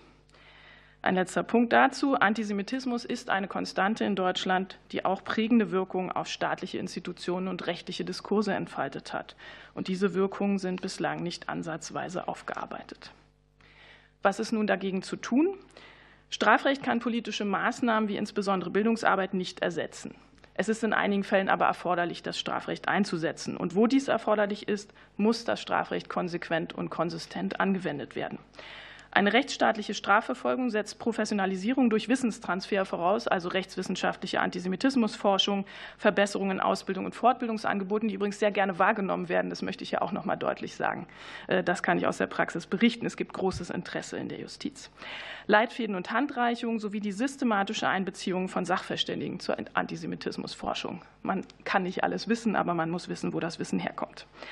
Ferner braucht es institutionelle Änderungen wie spezialisierte Abteilungen und Beauftragte sowie die durchgängige Berücksichtigung der betroffenen Perspektive und entsprechende Änderungen in Routinen und Kommunikationen. Diese passieren zum Teil auch schon, aber da muss noch deutlich mehr passieren. Gesetzlich könnte die Nebenklage gestärkt werden und auf beispielsweise den Tatbestand der Volksverhetzung, der verhetzenden Beleidigung ausgedehnt werden. Auch sind grundsätzlich gesetzliche Klarstellungen zur erleichterten Anwendung von 130 StGB denkbar, die aber nicht darüber hinwegtäuschen sollten, dass der Tatbestand bereits jetzt anwendbar ist und nicht hinreichend angewendet wird. Ferner könnte hilfreich sein, Antisemitismus im Grundgesetz und allen Verfassungen der Länder explizit zu benennen. In einigen ist dies bereits geschehen. Zentral bleibt letztlich der Wille, aller staatlichen Stellen und Einrichtungen, Gerichte und Behörden den Schutzauftrag tatsächlich zu erfüllen und Antisemitismus mit allen geeigneten und erforderlichen Maßnahmen zu verhindern, zu unterbinden und zu sanktionieren. Vielen Dank. Ja, vielen Dank, Frau Professor Lemke. Geht weiter mit Frau äh, Dr. Lang. Sie haben drei Fragen, also sechs Minuten maximal zur Verfügung. Vielen Dank. Ich möchte beginnen äh, mit der Frage nach, ob es sinnvoll wäre, dass auch in 46 Absatz 2 StGB ähm, sozusagen Sachverständige in den Verfahren hinzugezogen werden. Vielleicht kurz zur Erklärung. 46 Absatz 2 regelt die Strafzumessung. Antisemitische Beweggründe sind ebenso wie rassistische und sexistische Beweggründe inzwischen in die Norm explizit aufgenommen. Ähm, zum Hintergrund, der, sozusagen der Begriff des Antisemitismus wurde ergänzt durch den Gesetzgeber nach dem Anschlag von Halle. Ähm, das Problem, was wir haben, ist, dass eigentlich die Justiz vielleicht auch, also es ist uns als Juristin in gewisser Weise auch fremd, gar keine Vorstellung davon hat, was Antisemitismus oder Rassismus in einer weitergehenden definitorischen Grundlage ist. Statt dass wir, und das wir nehme ich jetzt mal als Juristin, ähm, sozusagen uns eingestehen, dass wir sozusagen eine Unkenntnis äh, Unschärfen haben, wird sozusagen in einer gewissen, ja, ne, wir sind Juristin angenommen, dass man das schon definieren könnte. Das hört aber de facto beim NS-bezogenen Antisemitismus auf. Weil ich sage mal, jeder Richter, jede Richterin, jeder Staatsanwalt, jede Staatsanwältin ist in der Lage, ähm, ein rassistisches oder antisemitisches Motiv zu erkennen, wenn jemand in Bomberjacke mit einem Molotow-Cocktail von einer Synagoge oder einer Moschee steht. Es wird aber bedeutend schwieriger, wenn wir uns über Fragen des modernen Antisemitismus, insbesondere im Zusammenhang mit den Corona-Protesten oder israelbezogenen Antisemitismus beschäftigen. Hier wäre es extrem sinnvoll, und ich will auch sagen, es gibt da Best-Practice-Beispiele. Das OLG Naumburg beispielsweise hat im Verfahren von Halle sachverständige Zeugen, zum Beispiel von Rias ähm, oder Matthias Quent vom IDZ aus Thüringen, angehört. Dass sowas in Verfahren geht und möglich ist, zeigt sich daran. Es wird nur viel zu wenig genutzt. Dahingehend wäre es eine Anregung, da schließe ich mich an, dass auch die Rechtswissenschaft ihren Teil beitragen könnte, weil die kommentiert Regierung viel zu dünn ist, ähm, sozusagen dazu beitragen könnte, beitragen könnte, dass definitorische Grundlagen geschärft werden und sich die Unkenntnis, die im Bereich der Rechtsmedizin oder wir hören jetzt selbst Bausachverständige zu jedem, zu jedem Sach, Sachverhalt, na klar haben wir keine Ahnung von Fenstern, ähm, aber für diesen Bereich, der eigentlich so schwerwiegend ist, Antisemitismus, Rassismus, Sexismus, hören wir keine Wissenschaftlerin. Das ist eine riesengroße Fehlstelle, die entweder durch Sachverständige oder durch die angesprochenen Amicus Curiae Stellungnahmen durchaus behoben werden könnte. So, welche äh, konkreten Verbesserungsbedarfe sehe ich für betroffene antisemitische Gewalttaten? Ähm, ich habe das schon mal angesprochen. Die Regelung der Nebenklageberechtigung im 395 Absatz 3 StPO greift zu kurz. Wir haben zwar eine Formulierung, die heißt insbesondere und dann knüpft beispielsweise die Beleidigung an. Es wäre jedoch dringend anzuraten, zumindest die verhetzende Beleidigung in die Regelung zur Nebenklage über den 395 Absatz 3 mit aufzunehmen, damit zumindest diese Betroffenen ähm, einen Zugang zum Verfahren haben. Ähm, weiteres Problem ist beispielsweise im 130. Wir sprachen hier von dem äh, Verfahren ähm, Judenpark, Judenpresse oder Bombenholocaust ist überhaupt eine Verletzteneigenschaft gegeben? Besteht eine Beschwerdeberechtigung seitens der betroffenen Minderheiten? Hier wäre eine Nachschärfung sozusagen im 172 StPO auch dringend angezeigt, weil äh, es so ist, beispielsweise aus diesen Verfahren betroffene Minderheiten, der Zentralrat oder sozusagen jüdische Gemeinden vor Ort äh, stellen Strafanzeige. Sie werden dann zwar noch über das Ausgang des Verfahrens informiert, ob Ihnen aber überhaupt noch ein Beschwerderecht zusteht, ist aus der gesetzlichen Formulierung uneindeutig. Ähm, das heißt, ähm, um dieses Verfahren überhaupt am Laufen zu halten, ist es eigentlich gar nicht klar, ob Sie über ein Beschwerderecht verfügen oder nicht. Das könnte und sollte auch angepasst und verändert werden. Ähm, dann sozusagen das vielleicht kurz dazu. Es wird zumindest darauf hingewirkt, dass die Richtlinien für das Straf- und Bußgeldverfahren auch im Bereich der Einstellung des 153a und 154 StPO dringend angepasst werden. Wir haben eine wirklich Unzahl von Einstellungen, Judenpark, Judenpresse eingestellt nach 170.2, Bombenholocaust eingestellt nach 170.2, die sozusagen Ausdifferenziertheit der Rechtsprechung zum, ähm, zu den Judensternen, all das zeigt eigentlich, dass wir sozusagen die Betroffenenrechte stärken müssen und deren Perspektiven in das Verfahren stärker einbringen müssen. Ich bin auch gefragt worden, ähm, von der Abgeordneten Bünger nach Praxisbeispielen. Ich will darauf tatsächlich noch mal eingehen, wie das funktioniert. Ähm, ich habe es angesprochen, das Verfahren Judenberg, Judenpresse, das kann man erzählen, das ist so groß in der Presse gewesen. Ähm, das ist ein Verfahren der Staatsanwaltschaft Braunschweig gewesen. Ähm, betroffene Journalisten wurden am Rande in der Versammlung als eben mit den benannten Worten beschimpft. Ähm, die Staatsanwaltschaft Braunschweig hat das Verfahren eingestellt. Sie sah keine Strafbarkeit darin. Die Journalisten wären ja wahrscheinlich keine Juden. Die Juden wären nicht gemeint gewesen. Der öffentliche Friede sei im Übrigen auch nicht gestört. Dagegen ähm, haben wir Beschwerde eingelegt. Ähm, ich bin als sozusagen Anwältin tätig gewesen. Das ging dann hoch bis zur Generalstaatsanwaltschaft. Die Staatsanwaltschaft Braunschweig wurde aufgefordert, das Verfahren wieder aufzunehmen. Das hat sie dann zwangsweise auch getan. Zwei Jahre passierte nichts, dann stellten die das Verfahren wieder ein, und zwar wieder nach 170.2. Also wieder in Beschwerde. So, da nicht nur wir, sondern auch andere Betroffene haben gesagt, so geht es nicht. Das heißt historische Vorlagen. Und erst jetzt Ewig später sozusagen ist dann Anklage erhoben worden. Das Verfahren wird diesen Februar verhandelt werden. Aber das ist ja kein Umgang. Es liegt allein an den Betroffenen eigentlich rechtlos gestellt und zwar auf deren eigene finanzielle Möglichkeiten verwiesen. Ähm, diese Verfahren voranzubringen, das ist eine Schande für den Rechtsstaat. Aber wenn es schon so ist, dann müssen Betroffenenrechte gestärkt werden, weil das, was momentan ist, ist, und das werfe ich Ihnen jetzt nicht persönlich vor, ist aber, dass wir schöne Lippenbekenntnisse aus der Justiz haben. In der Praxis stehen die Leute alleine da. Danke. Vielen Dank für Ihre Antwort. Und es geht weiter mit Professor Kubizil. Eine Frage von Kollegen Ulrich. Ja, vielen Dank. Die Frage von Herrn Ulrich äh, zielte auf die Unterscheidung zwischen der außen- und innenpolitischen Dimension solcher Äußerungen. Und im Hinblick auf die außenpolitische Dimension darf ich sagen, dass sicherlich der Staat Israel ähm, in seiner Existenz nicht geschützt werden kann durch ein Verbot einer Äußerung. Das heißt, einer ähm, ein Tatbestand, sei es, dass man ihn Paragraph 130 oder vorne bei 103 Folgen ansiedelt. Es gibt, ähm, das ist, wäre, wäre reine Symbolik und würde auch dazu führen, dass ein solcher Tatbestand, der auf symbolische Wirkung abzielt, natürlich wesentlich weiter ist. Ähm, auch die außenpolitischen Beziehungen zwischen der Bundesrepublik Deutschland und dem Staat Israel ist sicherlich nicht davon abhängig, ähm, ob es solche, eine solche Strafnorm in den Paragraphen 103 folgende oder im 130 gibt. Worum es hier geht und auch im Gesetzentwurf äh, geht und meines Erachtens allein gehen kann, ist um den Schutz des öffentlichen Friedens. Und ähm, da hatte ich ja darauf hingewiesen, Herr Ulrich hat auch mal danach gefragt, dass hier nicht die Äußerung als solche verboten ist, sondern im Absatz 1 ist die Leugnung des ähm, Existenzrechts Israel nur ver ähm, verboten, wenn diese durch ihre Form und ihren Inhalt und die äußeren Umstände geeignet ist, den öffentlichen Frieden zu sichern.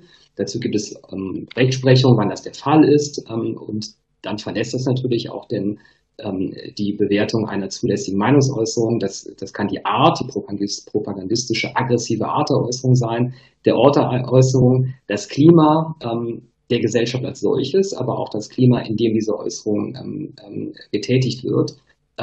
Und das ist nicht nur ein normativer Filter, sondern da würde ich mich der Leipziger Kommentierung und der wohl herrschenden Meinung anschließen, wäre es zumindest in diesem Tatbestand auch ein echtes Tatbestandsmerkmal. Das müsste also festgestellt werden. Also ähm, eine relativ enge Fassung und sie wäre sicherlich auch enger, wenn man jetzt auf reine Symbolik in Bezug auf außenpolitische Beziehungen abheben würde. Im Absatz 2, ähm, der auch vorgeschlagen worden ist zu ändern, da ist diese Gefahr für die öffentliche Sicherheit, den öffentlichen Frieden und die subjektiven Rechte einzeln nochmal stärker ausgeprägt.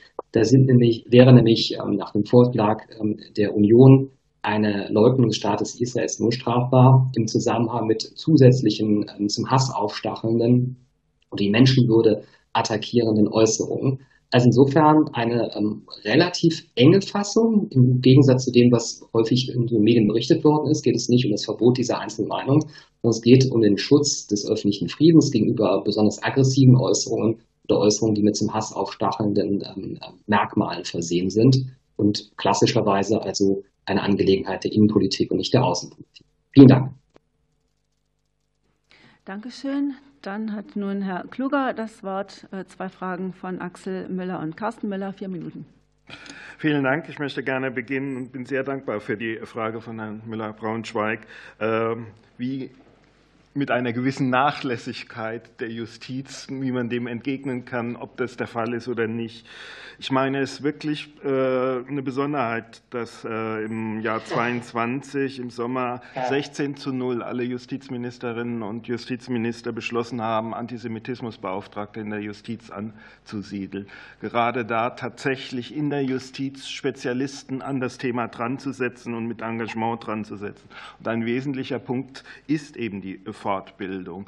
Die Fortbildung, natürlich sind vielleicht nicht alle sechs Judensterne ungeimpft verschiedenen äh, Urteile in irgendeinem Amtsgericht sofort abrufbar, präsent etc. Aber mit niederschwelligen Fortbildungsangebot, also Sachsen-Anhalt, äh, ich hatte dieses Jahr fast 25 gemacht, äh, vor Ort zu sensibilisieren, das denke ich ist ein wichtiger Punkt. Wie kann man dem noch begegnen? Auch hier wurde angesprochen Leitfäden. Etwa die Hälfte Hälfte aller Bundesländer haben jetzt intern von den Staatsanwaltschaften Leitfäden ähm, äh, entwickelt. Äh, da stehen in den meisten Fällen äh, drin, dass eben 153 und 153a StPO nicht anwendbar ist, beziehungsweise grundsätzlich nicht anwendbar ist, Juristen grundsätzlich sind. Bei den Staatsanwaltschaften sind Spezialisten angesetzt worden, also nicht nach dem Motto A bis K macht das, egal ob es jetzt eine antisemitische Tat ist oder nicht. Und ähm, ich denke, ein ganz wichtiger Punkt ist äh, eben auch, äh, Spätestens, denke ich, die Generation, die Juristengeneration nach 1980, Ingo Müller, furchtbare Juristen, äh, hat ein ganz spezifisches Seismograph, ein, Lackmustest, wenn unsere Verfassung, unsere Grundrechte durch Antisemitismus bedroht sind. Und da halte ich mich dagegen, warum sollte die Justiz nachlässig sein? Es ist unsere eigene Lebensgrundlage, äh, die wir bei einer Nachlässigkeit dann zerstören würden. Tatsächlich, also auch da schließe ich hier mich meinen Vorrednern äh, an, ist Fortbildung ein wesentlicher äh, Punkt. Äh, auch nimmt man einen Amtsrichter, der mehrere hundert Fälle im Jahr hat, wenn er einen antisemitischen Fall hat, muss er sich dem besonders annehmen.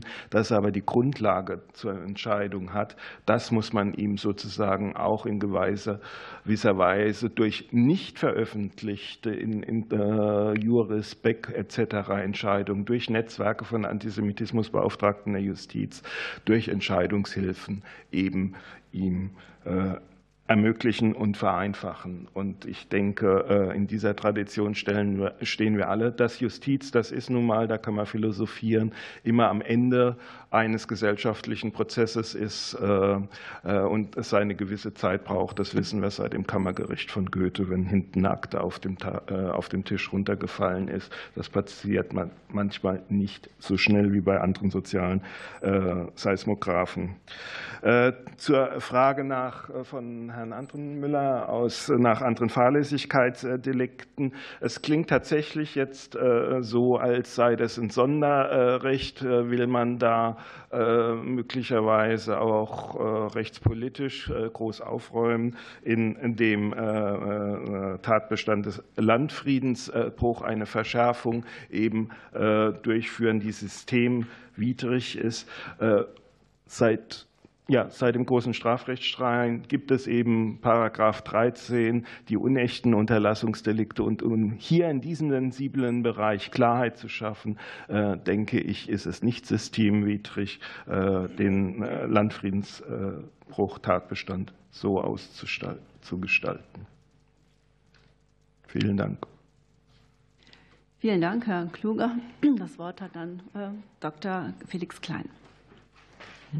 Ja, wo sind die äh, größten Vollzugs- oder größten Hindernisse im Kampf gegen Antisemitismus? Das haben Sie gefragt, Herr Fechner. Und äh, da möchte ich erst einmal äh, auch mal was Positives sagen. Wir haben ja viele Fortschritte gemacht. Im Jahr 2014 hat das Amtsgericht Wuppertal äh, den Angriff äh, mit Molotow-Cocktails auf die Synagoge dort nicht als antisemitische Straftat eingeordnet.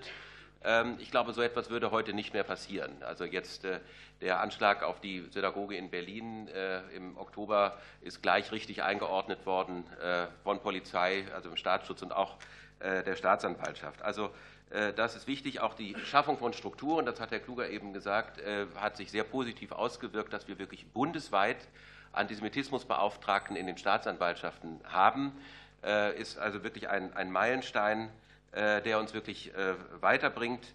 Auch weise ich hin auf die Neufassung von 5a des deutschen Richtergesetzes, wo wir jetzt auch in der Ausbildung ganz klar also abprüfen, dass die, dass die künftigen Juristengenerationen sich also sensibilisiert werden im Hinblick auf Antisemitismus. Das ist wirklich sehr gut. Und äh, die Gesetze, die auch äh, in den letzten Jahren auf den Weg gebracht wurden, werden angewandt. Also 192a, 104, das Verbrennen von ausländischen Fahnen ist jetzt mehrfach auch äh, Gegenstand gewesen antisemitischer Ermittlungen bei antisemitischen Straftaten. Also das ist alles wunderbar. Trotzdem ähm, gibt es natürlich Unsicherheiten im, Umgang. Also was, Sie gesagt haben, ist natürlich ganz klar, diese unsäglichen Entscheidungen zum Thema Juden, Judenpack, auch äh, Israel ist unser Unglück in einem, äh, im Wahlkampf 2019, im Europawahlkampf, ist sehr unterschiedlich behandelt worden. Also deswegen müssen wir da nachschärfen. Fortbildungen halte ich für ein ganz wichtiges Thema, sollte noch weiter ähm, ermutigt werden.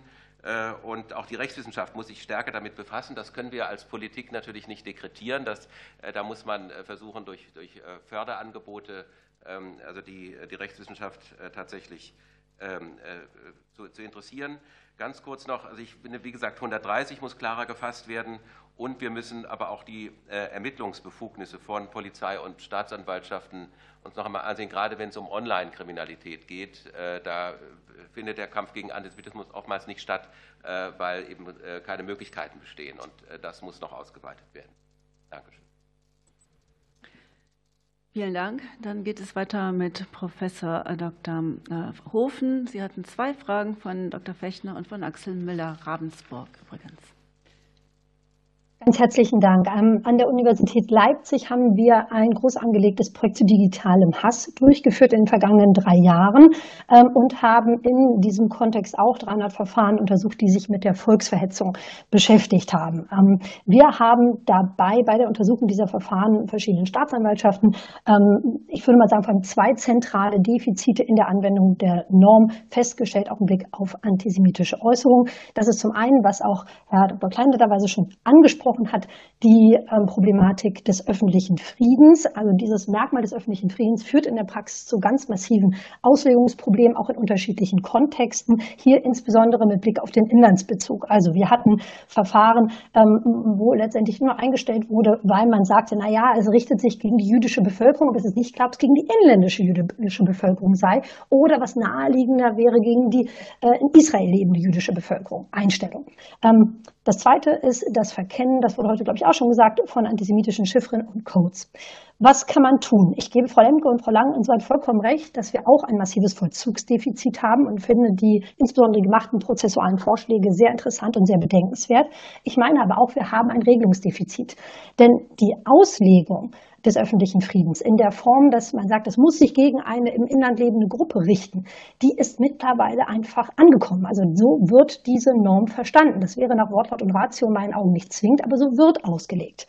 Ähm, das heißt, wenn wir diese Praxis aufbrechen wollen, dann denke ich, muss man die Norm reformieren. Unter 130 muss man ehrlich sagen, ist in der Strafrechtswissenschaft ja eh äh, als eine äh, ganz handwerklich nicht besonders gut gemachte Norm kritisiert worden, sodass in meinen Augen sehr, sehr viele gute Gründe sprechen, die Norm hier zu präzisieren. Vorschläge vor oder einen Vorschlag dafür haben wir vorgelegt. Da würde es insbesondere darum gehen, das Merkmal des öffentlichen Friedens zu streichen, deutlich zu machen, dass das Aufstacheln zum Hass beispielsweise für sich genommen genügt. Denn das einzig sinnvolle Korrektiv des öffentlichen Friedens ist die Herstellung des Inlandsbezuges, der aber, wie gerade die, ähm, ne, die Aussagen gegen Juden und Jüdinnen zeigen, gar nicht erforderlich ist, um die Strafwürdigkeit zu markieren. Das zweite wäre, die Norm aufzuspalten in einen zweiten Punkt der verhetzenden Beleidigung, ähm, wo man antisemitische Beschimpfungen ähm, explizit adressieren könnte. Und das wäre so unsere Hoffnung, dass auch mit dieser Neuregelung, der Neugestaltung der Norm, der expliziten Aufnahme des Antisemitismusbegriffes eine stärkere Sensibilität, äh, Sensibilisierung der Staatsanwaltschaften, der Gerichte auch damit verbunden ist. Ja, also ich meine insoweit, dass wir auch normativ reagieren sollten. Es darf nicht das einzige Instrument sein, aber es ist ein wichtiges.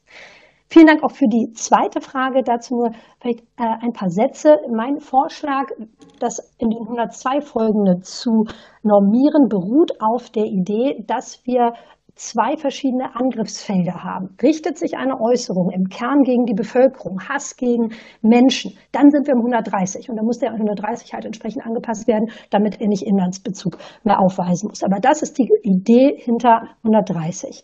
Wenn wir aber einen Angriff gegen den Staat Israel als solchen sehen, dann kann man das legitimerweise und dann auch systematisch konsequent in den 102 folgende regeln, ähm, denn dort sind ja auch Delikte wie zum Beispiel die Flaggenverbrennung geregelt und da wäre die, der Aufruf zu einer gewaltsamen Beseitigung vom Sinn und Zweck als verbal entsprechendes Verhalten zur Flaggenverbrennung durchaus regelbar. Der öffentliche Frieden wird übrigens häufig in 130 missverstanden, als würde es da um allgemeinen geistigen Klimaschutz gehen. Das steht auch immer noch in einigen strafrechtlichen Kommentaren Implementierung. Das Bundesverfassungsgericht hat aber ganz klar gesagt, da, der 130 ist nicht Klimaschutz. Ja, das würde nicht ausreichen für die strafrechtliche Sanktion, sondern es ist der vorgelagerte Schutz der Gruppe selbst. Ja, also allein zu sagen, das ist eine innenpolitische Frage, das genügt nicht für 130. 130 richtet sich auf den Schutz von Rechtsgütern ähm, konkreter oder betroffener Personengruppen. Ja, also sinnvoll wäre deswegen eine Äußerung. Wir sagen, da ist das Unrecht primär darin, ähm, dass der Staat Israel gewaltsam beseitigt werden soll mit den mittelbaren Folgen, dass sich das natürlich auch gegen die Bevölkerung richtet,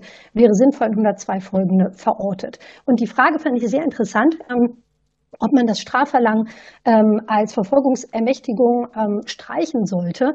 Also Israel müsste halt zustimmen, ne? müsste nach geltendem Recht, wenn man so eine Norm einfügt, dann zustimmen, dass eine solche Strafverfolgung stattfindet. Das, meine ich, ähm, ist bisher gesehen worden als sinnvolles Korrektiv, damit Strafverfolgung in Deutschland auch dem Interesse äh, des anderen Staates entsprechen. Ähm, da könnte man natürlich darüber nachdenken, ob das gar nicht erforderlich ist, wenn man sagt, das ist letztendlich Deutschlands primäres, originäres Interesse, diese Taten zu verfolgen. Er braucht möglicherweise gar nicht die Zustimmung des anderen Staates. Das würde man dann vermutlich aber konsequent für alle Delikte ähm, formulieren müssen. Und da sollte man dann vielleicht auch evidenzbasiert mal in die Praxis reingehen und fragen, ist das denn tatsächlich ähm, möglicherweise ein Problem, dass man diese Ermächtigung nicht bekommt? Das würde ich mir mit Blick auf Israel so nicht vorstellen können. Ähm, oder ähm, ja, macht, macht das Sinn, das zu streichen oder nicht? Ähm, ich glaube aber, man hätte, da Israel ja sicher daran auch interessiert wäre, ein ähm, effizientes Instrument an der Hand. Vielen Dank. Dann geht es bei uns weiter mit Herrn Frank. Eine Frage von Carsten Müller.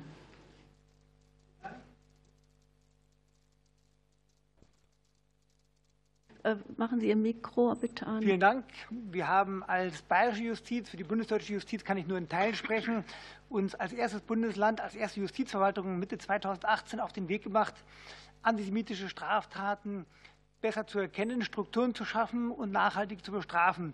Wir haben Beauftragte auf bayernweiter Ebene, das bin ich. Wir haben bei den drei Generalstaatsanwaltschaften jeweils Beauftragte und seit Ende 2021 auch Beauftragte, Ansprechpartner besser gesagt, bei jeder Staatsanwaltschaft, die das Spezialwissen mitbringen und die auch eine entsprechende Haltung mitbringen, solche Straftaten zu verfolgen. 5a äh, Richtergesetz, jeder jede bayerische Staatsanwältin, jeder bayerische Staatsanwalt, der frisch den Dienst angefangen hat, bekommt eine Sensibilisierungsveranstaltung zum Thema Verfolgung antisemitischer Straftaten. Wir haben einen Leitfaden entwickelt. Äh, das gibt es, Kollege Kluger hat es ausgeführt, mittlerweile in fast allen Justizverwaltungen antisemitische Straftaten erkennen, der im Übrigen auch im Intrapol der Polizei verfügbar ist und auch von der Polizei als dort verbindlich angewandt wird. Wir haben Ende 2018 verbindlich für alle Staatsanwaltschaften, für alle Staatsanwälte gestellt, keine Verweisungen mehr auf den Privatklageweg, keinen 153a, also keine Einstellung gegen Geldauflage, keine Einstellung wegen Geringfügigkeit bei antisemitischer Tatmotivation. Auch das hat Kollege Kluger zu Recht ausgeführt, ist mittlerweile in den meisten oder wenn nicht in allen Justizverwaltungen äh, in Deutschland eingeführt worden. Impfen, Judensterne impfen macht frei, Holocaust, Corona-Vergleiche wurden angeführt während der äh, Pandemie. Ähm, speziell Holocaust-Corona-Vergleiche sind eine, sind eine Konstellation, die vor der Corona-Pandemie bayernweit, aber auch bundesweit als nicht strafbar angesehen wurden. Wir haben ähm, als Bayern, als bayerische Justiz, aber auch in anderen Justizverwaltungen haben wir während der Pandemie den Entschluss gefasst, das verstärkt anzugehen. Wir haben mittlerweile daraus eine bayerische Linie gemacht. Also es gibt obergerichtliche Rechtsprechung, die sagt, Impfen macht frei, Judenstern ist eine Straftat der Volksverhetzung, die den öffentlichen Frieden stört. Äh, wir haben das bei Corona-Holocaust-Vergleichen äh, entsprechend angewandt. Auch da gibt es eine obergerichtliche Rechtsprechung. Im Mai 22 haben wir uns alle äh, Beauftragten der Justiz in München getroffen, haben schwerpunktmäßig auch dieses Thema getroffen. Und ich kann mich zumindest an keine Gegenstimme erinnern, die hier eine andere rechtliche Meinung aufgeworfen hätte. Man hat uns, äh, man hat uns äh, teilweise vorgeworfen, wir würden die Meinungsfreiheit ähm, opfern. Man hat uns aber äh, nicht vorgeworfen, wir würden antisemitische Straftaten nicht nachhaltig genug verfolgen. Man hat uns also in der Beziehung kein Vollzugsdefizit vorgeworfen. Wir haben nach dem 7. Oktober dank der bestehenden Strukturen die wir haben in Bayern, aber auch in anderen Justizverwaltungen, haben wir gemeinsam mit der Polizei sehr schnell allgemeine Handhabungshinweise aufgestellt, was ist strafbar, was ist nicht strafbar bei Demonstrationen, das Verbrennen von Flaggen etwa, das Verbrennen einer Kippa. Wie verhält man sich, wenn einer das Plakat rumträgt, From the River to the Sea, Palestine will be free? Wir haben das recht innovativ zunächst als Paragraph 140 betrachtet, also als eine Billigung von Straftaten, als dann vom Bundesinnenministerium am 2. November die Direktive kam, dass das Kennzeichen terroristischer Vereinigungen sei, dieser Slogan, diese Parole, haben wir ähm, bayernweit, aber auch ich meine bundesweit mittlerweile in vielen Bundesländern, ich glaube nur eins fehlt, ich habe gerade eine Abfrage gemacht, äh, vertreten alle die Meinung, dass das jetzt eine Straftat nach 86a ist, also das Verwenden von Kennzeichen terroristischer Vereinigungen, ähnlich also wie das Gebrauch machen von Hakenkreuzen oder Siegheilrufen. Ich bin da der Meinung, dass wir auf einem guten Weg sind, den wir vielleicht, an dessen Ende wir vielleicht noch nicht angekommen sind. Aber das Vollzugsdefizit als ein Argument für diesen Gesetzesvorschlag äh, herzunehmen, halte ich für verfehlt. Wir haben tatsächlich eine Regelungslücke, die der Gestalt mit 130 geschlossen werden könnte. Vielen Dank. Vielen Dank, Herr Frank. Und jetzt hat das Wort Rechtsanwalt Stefan Kohnen. Zwei Fragen von Frau Helling-Pla. Ja, ich bin, vielen Dank. Ich bin gefragt worden, nochmal nach einer Einschätzung der Reformvorschläge zu 129, 129a StGB. Ähm, Frau Hoven hat es angesprochen, äh, aber auch der ehemalige Generalbundesanwalt Herr Griesbaum, der jahrelang äh, Terrorbekämpfung betrieben hat, hat 2009, ich habe das auch in meiner schriftlichen Stellungnahme ausgeführt, explizit die Abschaffung des jetzt wieder vorgeschlagenen, äh, der jetzt wieder vorgeschlagenen Norm im Jahr 2002 begrüßt. Warum? Weil er sagte, ähm, diese Norm sei im Prinzip kaum handhabbar in der Form gewesen, wie sie jetzt wieder vorgeschlagen wird, und sie sei überfordere die Strafjustiz, Stichwort Ressourcen, und man komme so auch an das, wie er es nannte, diffuse Umfeld äh, von Terror- oder Organisation kriminellen Vereinigungen nicht heran. Ähm, dazu muss man eins ja noch in den Blick nehmen. 2017 ist aufgrund eines EU-Rahmenbeschlusses die kriminelle, die tatbestandlichen Anforderungen an die kriminelle Vereinigung sind herabgesenkt worden. Und das ähm, tun sich ja die Staatsanwaltschaften quer durch die Republik schwer, einheitlich zu bestimmen, was überhaupt eine kriminelle Vereinigung ist, wenn man an die letzte Generation denkt, wo es völlig unterschiedliche Einordnungen gibt. Und nach dem alten Recht, was jetzt wieder vorgeschlagen wird, ist es ja auch so, dass bereits die Werbung für die Ziele einer Organisation als Sympathiewerbung strafbar sein sollte. Und dann können Sie im Prinzip ein Beispiel bilden, dass irgendein Bürger sagt, naja, äh, diese Menschen von der letzten Generation, wenigstens haben die ein, ein vernünftiges Ziel. Das wäre dann potenziell strafbare Werbung im Sinne des 100, der jetzt vorgeschlagenen Regelung. Und dass sich das mit der Meinungsfreiheit Freiheit beißt, ähm, darauf hinzuweisen, dass eine als kriminelle, potenziell kriminelle Vereinigung eingestufte Organisation für ein verfassungskonformes Ziel, Fernziel, immerhin agiert, äh, scheint mir deutlich zu machen, dass dieser Vorschlag völlig überzogen ist und daher auch, glaube ich, verfassungsrechtlich kaum Bestand haben kann.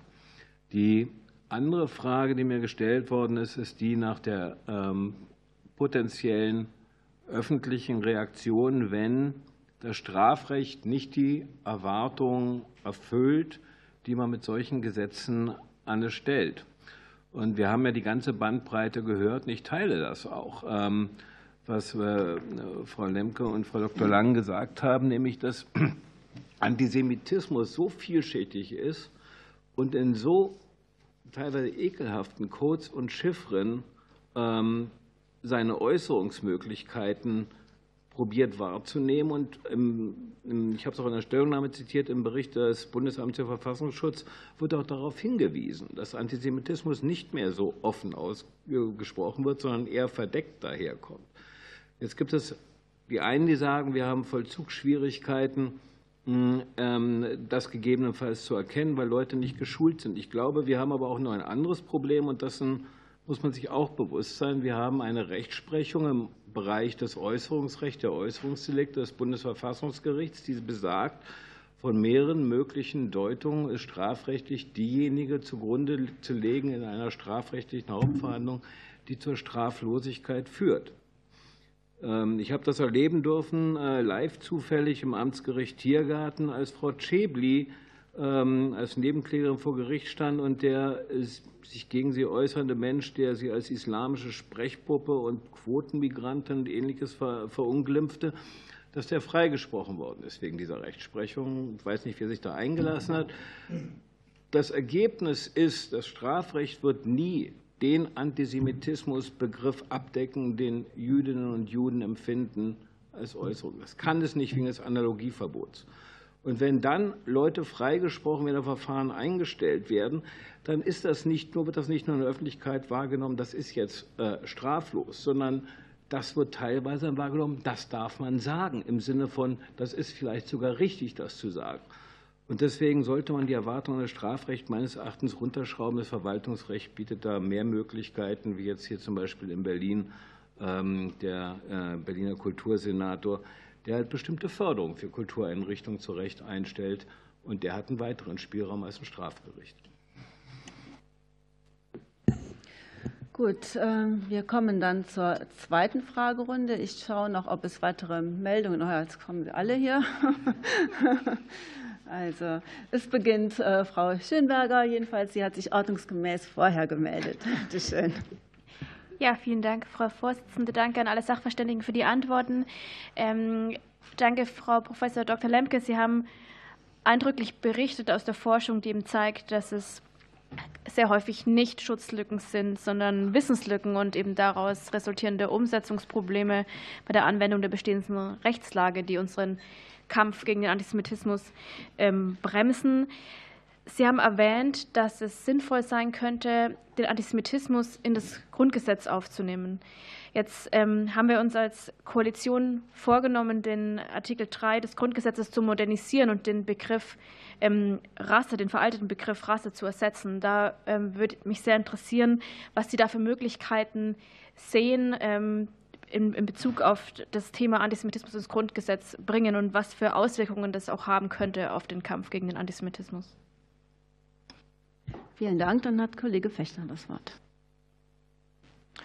Ja, vielen Dank. Ich hätte zwei Fragen an Herrn Hüber ähm, als äh, Mann der Praxis, in Anführungszeichen. Mich würde ähm, interessieren, ob Sie ähm, tatsächlich Fälle haben, äh, wo die Leugnung des Existenzrechts Israel nicht verfolgt werden konnte, also wo sich die Strafrechtslücke dann ähm, gezeigt hat.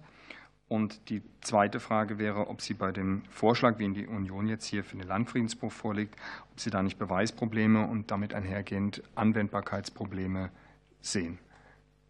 Vielen Dank. Axel Miller, bitte. Vielen Dank, Frau Vorsitzende. Ich hätte noch eine Frage an Herrn Frank von der Generalstaatsanwaltschaft in München, wenn ich das noch richtig in Erinnerung habe.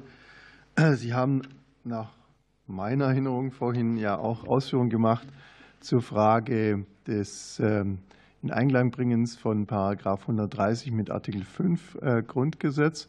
Meine Frage zielt jetzt darauf ab, äh, von Ihnen mal zu hören, inwieweit denn die von uns äh, vorgeschlagene Änderung des Paragraphen 129 mit Blick auf das Werben, mit Blick auf die Meinungsfreiheit in Artikel 5 Grundgesetz noch vereinbar ist, sprich, ob das auch Einzelrecht wäre oder ob das nicht dann auch ein allgemeines Gesetz wäre. Äh, Frau Bünger.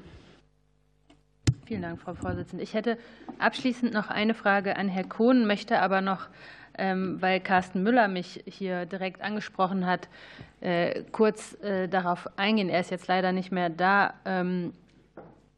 Für mich ist es eben problematisch, vor dem Hintergrund, dass wir eine lange Kontinuität an, an, an Problemen im Antisemitismus und äh, nicht, nicht verurteilten antisemitischen Straftaten haben. Da haben wir eine lange Kontinuität in dieser Bundesrepublik.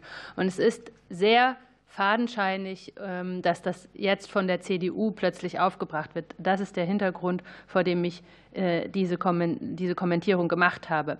Was mir jetzt aber noch wichtig ist als Frage an Herrn, Kohn ist, ähm, es hat auch Herr Fechner angesprochen, es geht um die Frage 125, äh, Beweisproblem, Anwendbarkeitsproblem.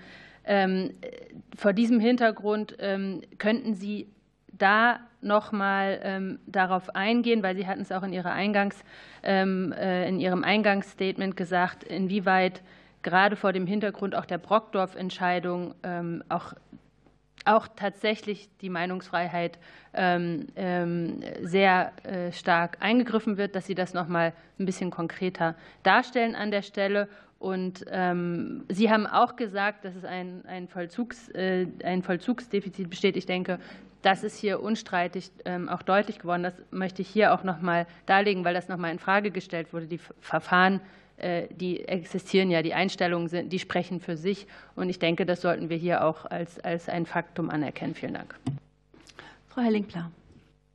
Ja, vielen Dank. Ich möchte auch Herrn äh, Kohn weiter fragen. Zunächst ähm, Thema Landfriedensbruch. Neben den abstrakten ähm, verfassungsrechtlichen Fragestellungen würde ich mich freuen, wenn Sie uns auch hier anhand ähm, der vorgeschlagenen Ausgestaltung der Norm noch mal äh, konkret erläutern würden, was das denn für die Praxis wirklich beispielhaft äh, bedeuten könnte und bedeuten würde. Und die zweite Frage ist, hm, sehen Sie zum jetzigen aktuellen Zeitpunkt äh, heute überhaupt ähm, den Bedarf, das, das äh, Strafgesetzbuch direkt anzupassen? Herr Jacobi.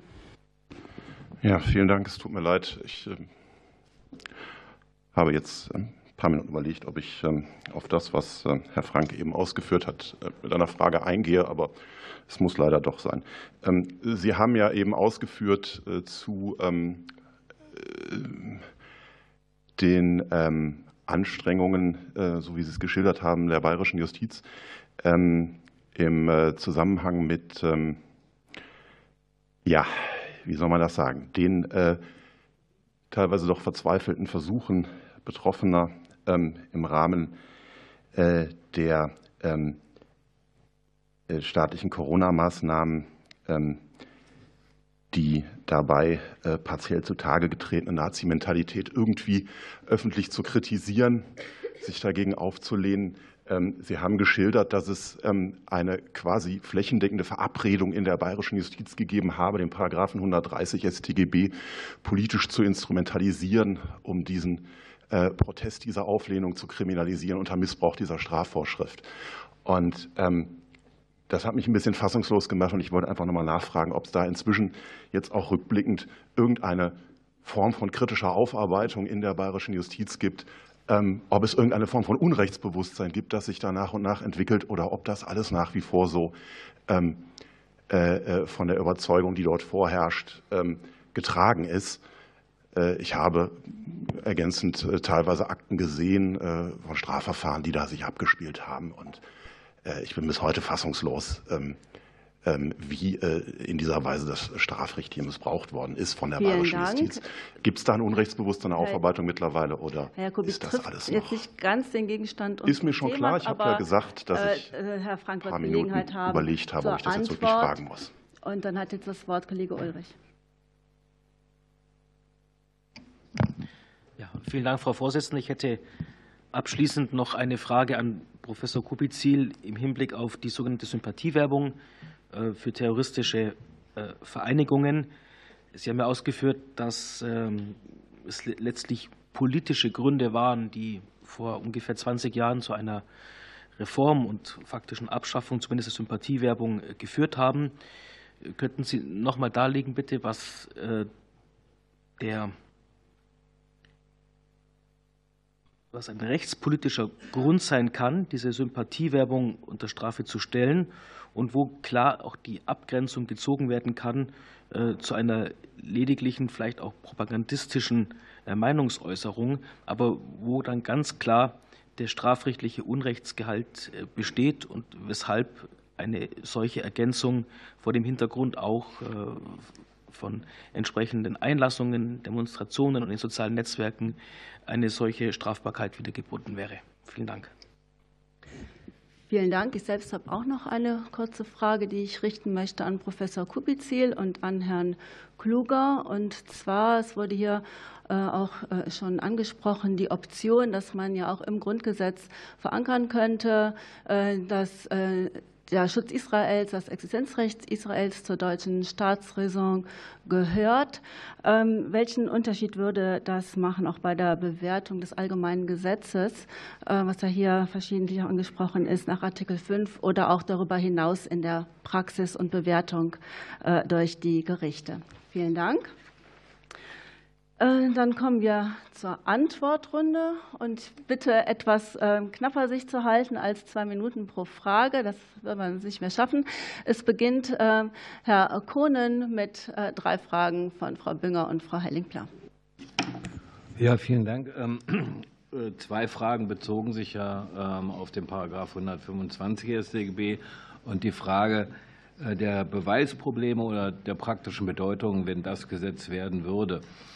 Ähm, dazu vielleicht erstmal der Paragraph 125 StGB ist ja schon für Gerichte, die ähm, Angeklagte vor sich haben, in der Subsumption nicht ganz so einfach. Ja, mit vereinten Kräften einer die Sicherheit ähm, gefährdenden Art und Weise äh, Gefahren schaffen, sodass ähm, im Umfeld einer Versammlung jetzt friedliche Versammlungsteilnehmer diese Subsumption im Prinzip leisten sollen. Und wenn sie das nicht korrekt tun und sich unverzüglich entfernen und es fahrlässig verkannt haben, mit Strafbarkeit bedroht werden, wird, glaube ich, Karlsruhe, also das Bundesverfassungsgericht, nicht, nicht die Billigung aus Karlsruhe finden können. Zumal, wie gesagt, das hatte ich ja schon ausgeführt, eine Versammlung noch nicht dadurch unfriedlich ist, dass einzelne Teilnehmer, und das kann auch in Form des Landfriedensbruchs sein, sich unfriedlich betätigen. Das hat das Bundesverfassungsgericht in der Brockdorf-Entscheidung ja ausdrücklich gesagt, dass es nicht in der Hand Einzelner liegen kann, eine Versammlung durch Unfriedlichkeit aufzulösen. Das macht die Versammlung insgesamt nicht unfriedlich. Und sprich, ich laufe Gefahr als Demonstrationsteilnehmer der unter dem Schutz des Artikel 8 steht, mich dennoch strafbar zu machen.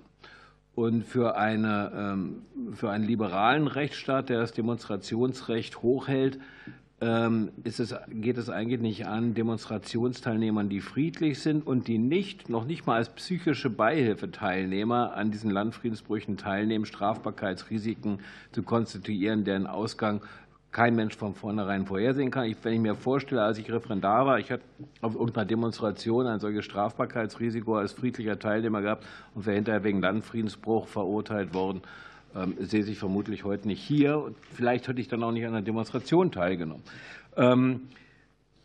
Die andere Frage, die sich darauf bezog, das StGB, sollte man das StGB überhaupt anpassen? Ich, ich tue mich wirklich wahnsinnig schwer mit der Antwort, weil es sind im Moment passieren diese Dinge, die auch der, die Grundlage ja, dieser, dieser Gesetzesvorschläge waren.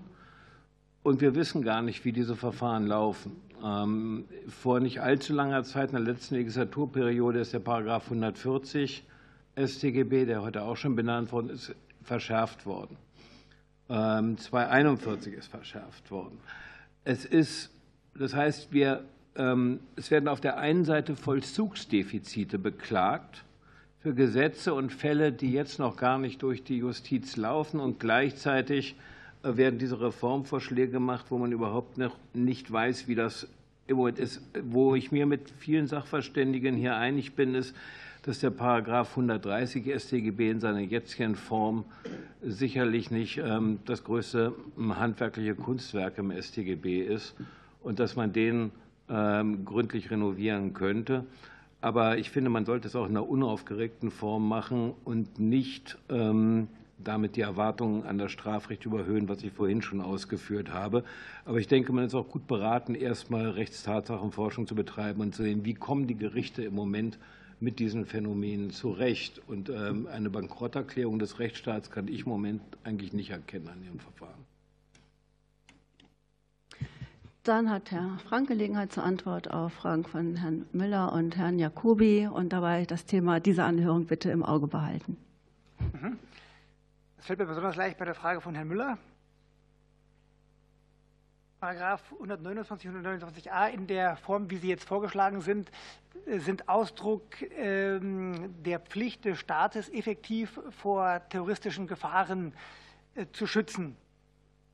Das wird äh, durch die Sanktionierung von Betätigungshandlungen erreicht. Das wird erreicht durch in der jetzigen Fassung durch die Strafbarstellung von Verben um Mitglieder und Unterstützer. Und es gibt nach meiner Kenntnis keine verfassungsrechtlichen Zweifel, dass es sich dabei um ein allgemeines Gesetz handelt, das auch im Wege der praktischen Konkordanz äh, in der Rechtsprechung und bei der praktischen Anwendung mit dem, mit dem Recht der Meinungsäußerungsfreiheit in Einklang gebracht werden kann. Ich habe deswegen konsequenterweise auch gar keine Zweifel, dass eine Ergänzung äh, der Sympathiewerbung, also nicht nur das strafbar, die Straftat des Werbens um Mitglieder und Unterstützer, im Sinne einer, ich unterstütze eine mitgliedschaftliche Handlung, sondern auch weitergehend das Werben für die ideologischen Ziele einer, einer terroristischen Vereinigung, insbesondere oder einer kriminellen Vereinigung, dass es sich dabei um allgemeine Gesetze handelt, die nicht per se äh, verfassungswidrig in die Meinungsfreiheit eingreifen würden.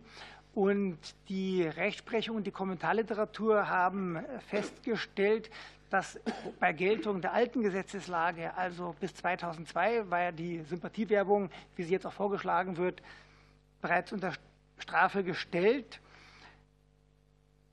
Die Rechtsprechung hat bereits damals griffige, griffige Grundsätze entwickelt, wie man hier bei der Gesetzesanwendung einerseits die Meinungsfreiheit und darunter fallende Äußerungen gelten lassen kann, andererseits aber auch das strafbare Werben um Sympathie einer terroristischen Vereinigung unter Strafe stellen kann.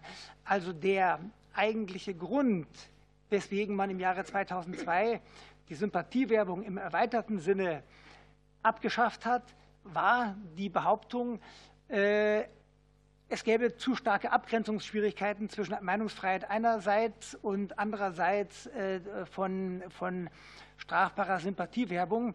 Das ist aber so nicht ganz korrekt, sondern es hat sich vielmehr jetzt in der Rechtspraxis nach 2002, also nach geltender Gesetzeslage, herausgestellt, dass es viel größere Probleme gibt bei der Abgrenzung von strafloser Sympathiewerbung auf der einen Seite und strafbarer Werbung und Mitglieder und Unterstützungshandlungen andererseits gibt. Sodass also dieses eigentliche Argument, weswegen man äh, die Sympathiewerbung seinerseits, seinerzeit abgeschafft hat, in Wegfall geraten ist und vielmehr gute Gründe nach Geltung der alten äh, Gesetzeslage dafür sprechen, dass man hier bereits eine gute Praxis entwickelt hat, um eine Abgrenzung und einen Schutz auch der Meinungsfreiheit zu gewährleisten.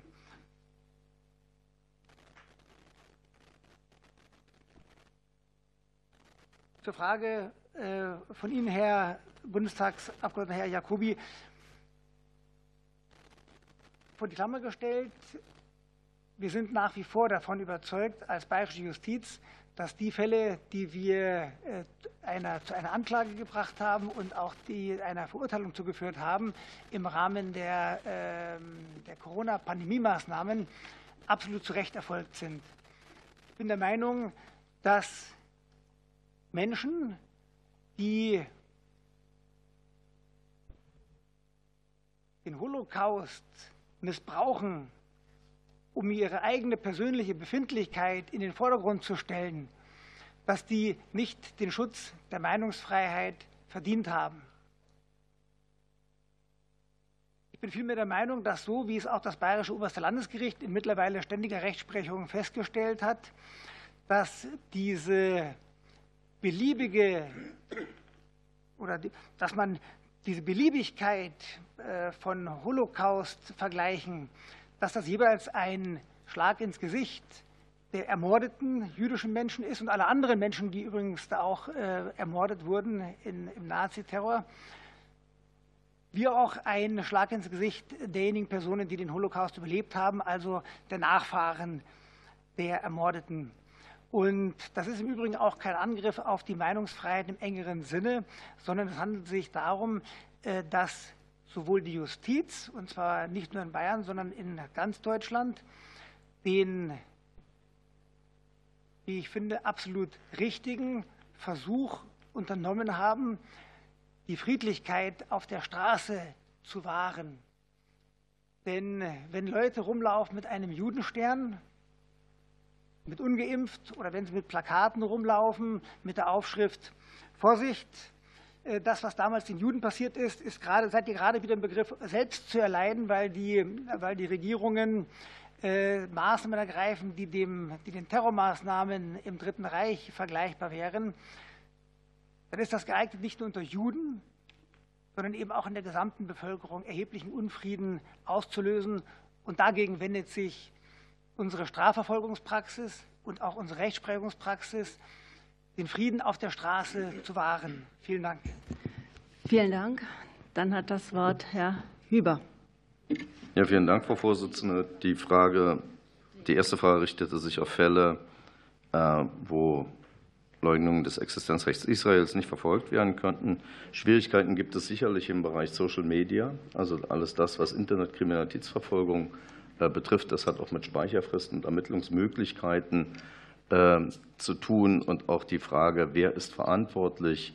Ähm, in der Alltagspraxis aber, und das, was ja auch Auslöser des äh, Gesetzgebungsantrages hier war, ähm, treten diese Leugnungsfälle eher auf im Zusammenhang mit Aufzügen und Versammlungen. Sie kommen auch in der Regel nicht singulär daher. Also ich sage mal, die Leugnung des Existenzrechts Israels ohne Missbrauch jüdischer Symbole und ohne Verunglimpfung äh, von Jüdinnen und Juden ist kaum denkbar. Das ist ein Konglomerat. Deshalb gibt es aus äh, unserer Sicht äh, gegenwärtig ausreichende Verfolgungsmöglichkeiten, weil eben fast immer Volksverhetzungstatbestände mitberührt sind und auch Auflagen der Versammlungsbehörde hier dagegen verstoßen wird. Dort, wo also bei, gerade bei, wo wir im Versammlungsrecht sind, durch eine Verabredung einer niedrigen Einschreitschwelle der Polizei äh, hier den Belangen der öffentlichen Sicherheit äh, und Ordnung äh, Genüge getan werden kann, werden diese Fälle auch in der Praxis verfolgt. Wir wissen dies aus den Al-Quds-Demonstrationen, auch aus den palästinensischen Demonstrationen heraus. Ähm, die zweite Frage betrifft, ob bei Landfriedensbruchsdelikten oder in dem vorgeschlagenen Kontext hier Beweisschwierigkeiten eintreten könnten. Das ist in der Tat der Fall. Äh, ich will es Ihnen an einem gar nicht antisemitischen Fall darstellen. Es gab eine Demonstration. Ähm, das politische Anliegen ist da äh, zweitrangig gewesen.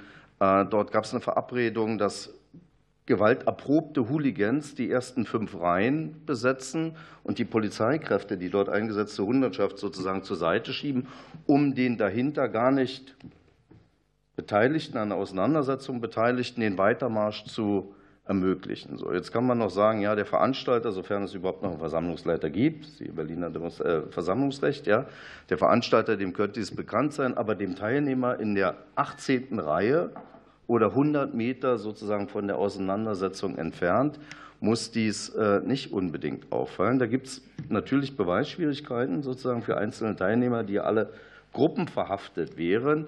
Und noch schwieriger wird es, wenn sich solche Ereignisse auslösen, wenn die Polizei noch gar nicht vor Ort ist. Also man noch nicht mal auf eine polizeiliche Ansage abstellen könnte, dann ist es ja trotzdem Landfriedensbruch. Ähm, deshalb eben solche äh, gruppendynamischen Prozesse, wo die gesamte Gruppe in Haftung genommen werden soll, auch äh, ganz erhebliche Beweisschwierigkeiten aus der Praxis heraus. Wir sind heute nicht in der Lage, in die Tiefe äh, eines Aufzuges sozusagen durch Dokumentation und Filmaufnahmen oder Drohnenaufnahmen von Tonaufnahmen will ich gar nicht reden, dort eine Beweissicherung durchzuführen, ist manchmal versammlungsrechtlich, je nachdem, welches Versammlungsrecht in den Ländern gilt, auch gar nicht möglich ähm, oder zu unterlassen, sodass also eine praktische Umsetzungsschwierigkeit des gut gemeinten Vorschlages sozusagen im polizeilichen Alltag äh, vorgeschrieben wäre. Vielen Dank. Dann geht es weiter mit Ihnen, Herr, äh, nee, Herr Klein hatte diesmal keine Frage. Es geht weiter mit Herrn Kluger. Sie hat eine Frage von mir. Ja, vielen Dank. Ich könnte es ganz platt beantworten. Alter Spruch, die Verfassung hat immer recht, also so schnell wie möglich bitte ins Grundgesetz aufnehmen. Wäre aber vielleicht so einfach die Antwort. Ich möchte ein bisschen tiefer gehen. Ähm, es ist kein Lippenbekenntnis, was im Grund Gesetz äh, steht, es ist ein Wertekanon. Ein Wertekanon hilft jedem Richter bei der Auslegung. Wenn einem nichts mehr hilft, hilft die Verfassung. Äh, und das hat auch der Amtsrichter, hat auch das Grundgesetz unterm Tisch sozusagen und es hat ihn geprägt. Es ist eine Auslegungshilfe, es hat Strahlkraft und ähm, selbst äh, Grundrechte sind ja eigentlich Abwehrrechte des Bürgers gegen den Staat, das haben wir ja alle so gelernt, aber sie haben eine Ausstrahlungskraft, wenn man das genannt hat im Grundgesetz, bis hin in die einzelnen Rechtsgebiete wie selbst das Zivilrecht. Darum geht es insofern um die Einheitlichkeit der Rechtsordnung. Und wenn man da den Kampf gegen den Antisemitismus wirklich in der Verfassung ins Gesetzbuch geschrieben hat, dann wäre das sehr hilfreich. Und ich hoffe, dass es auch hier bei der Anhörung äh, einzelne gesetzgeberische Dinge kann man sich vielleicht äh, drüber streiten, aber das wäre vielleicht ein Grundkanon, der wesentlich in unser Grundgesetz rein sollte. Vielen Dank für Ihre Ausführungen. Dann hat Professor Kubizil nun das Wort. Ja, zunächst zu der Frage, zunächst zu der Frage von Herrn ähm, Abgeordneten Ulrich zur Sympathiewerbung. Schaut man sich die Gesetzgebungsmaterialien des Jahres 2002 an, dann äh, finden wir etwas sehr Interessantes, nämlich, dass diese Streichung der Sympathiewerbung damals wohl ein politischer Kompromiss innerhalb der damaligen Koalition gewesen ist. Man musste nämlich die äh, Sicht des Sicherheitsstrafrechts im Zuge des 9. Äh, September 2001 ähm, ausweiten. Und im Zuge dessen hat man dann noch während der Ausschussberatung, Rechtsausschuss durch eine Beschlussempfehlung die Sympathiewerbung gestrichen. Ähm, die Begründung, also die sachliche Begründung, die vorgetragen worden ist, war allein ähm, die dort behaupteten Anwendungsschwierigkeiten, die ich aber bei der Lektüre der ähm, Urteile nicht feststellen konnte. Es bleibt auch in, in der Begründung des Gesetzes bei dieser Behauptung. Schaut man sich in, den, die Entscheidung BGHST 33 an, dann findet man dort einen relativ klaren Kanon von Auslegungsleitlinien, ähm, auch Auslegungsleitlinien, die eine Abgrenzung zu Artikel 5 ähm, möglich machen und auch ähm, Fälle vorstellbar machen, bei denen diese ähm, Propaganda, ja, die sich nicht auf eine Werbung um Unterstützer und Mitglieder richtet, auch als strafwürdig erscheinen lässt. Nämlich insbesondere dann, wenn diese Sympathiewerbung, wie man das nennt, ähm, nicht in großen Gruppen gegenüber der Allgemeinheit geäußert wird, sondern in kleinen Foren, in kleinen Gruppen, die ja schon empfänglich sind für diese Propaganda. Und da ist es gar nicht nötig, explizit zu sagen, und werdet Mitglieder unserer Organisation und werdet Unterstützer oder gibt uns Geld, sondern da hat der Werbeeffekt, äh, der speist sich einfach aus diesen unspezifischen Werbung, wie auch ähm, die Werbung, die wir täglich in den, in Medien verfolgen. Ne? Also die, alle Werbung ist immer Sympathiewerbung. Und dass die ausgerechnet hier eingeschränkt worden ist, das halte ich für rechtspolitisch ähm, nicht hinreichend begründet. Noch ganz kurz zu Ihrer Frage, Frau Vorsitzende, ähm, ob man ähm, den Gedanken in die Staatsräson ähm, ähm, auf den Punkt bringt, ähm, in das Grundgesetz reinschreiben sollte. Da hängt es natürlich sehr stark von der Formulierung ab. wenn man sagt, die Sicherheit Israels ist deutsche Staatsräson, hat es einen guten Grund, dass es eine politische Äußerung und keine verfassungsrechtliche Selbstverpflichtung ist, denn es würde ja potenziell extrem weit reichen. Wenn es eine andere Formulierung gäbe, ähm, dann wäre das sicherlich ähm, besser begründbar. Immerhin müsste man darüber nachdenken, was mit dieser Selbstverpflichtung dann praktisch, ähm, welche praktischen Folgen es hat. Da bin ich eigentlich etwas weniger optimistisch als mein Vorredner im Hinblick auf diese Nicht-Allgemeinheit in Bezug auf Artikel 5 Absatz 1 des hier konkret im Rede stehenden Vorschlags würde es sicherlich nichts ändern ob ähm, dann diese Staatszielbestimmung einen zusätzlichen ähm, Abwägungsfaktor bei der Bewertung, der strafrechtlichen Bewertung von relevanten Äußerungen hat, da habe ich meine Zweifel, weil die ähm, Gesetze, äh, die, die Staatsanwaltschaften und Gerichte ohnehin ähm, ähm, Fälle ins Auge fassen, die strafwürdig sind und sie jetzt nicht, weil sie zu wenig antisemitisch wären, eben nicht als strafbar bewerten. Also ich bin etwas zurückhaltend bei dieser Idee. Dankeschön. Dann hat abschließend in dieser Runde das Wort Professor Dr. Lemke. Zwei Fragen von Kollegin Schönberger. Ja, herzlichen Dank. Ähm, die Frage war, wie sieht es aus mit, der, mit den Diskussionen um die Änderung des Grundgesetzes, Artikel 3 Absatz 3 Grundgesetz, den Begriff der Rasse äh, durch andere Begriffe zu ersetzen? Das Verbot der Diskriminierung aufgrund der oder wegen der Rasse wurde 1949 ins Grundgesetz, im Grundgesetz verankert in Artikel 3 Absatz 3 und es richtete sich gegen die nationalsozialistischen Rassenideologien, die darauf beruhende Entrechtung, Vertreibung und Massenmorde. Ähm, das lässt sich in jedem Grundgesetzkommentar nachlesen. Und es bedeutet bis in die heutige Zeit und auch ohne Ablaufdatum, dass die Bekämpfung von Antisemitismus, Rassismus und Antiziganismus Staatspflicht ist. Dieser Satz lässt sich leider nicht in jedem Grundgesetzkommentar nachlesen. Ähm, teils wird vielleicht vorausgesetzt, dass sich das von selbst versteht, aber meistens sind solche Selbstverständnisse mit äh, weiterem Zeitablauf nicht mehr so eine gute Idee.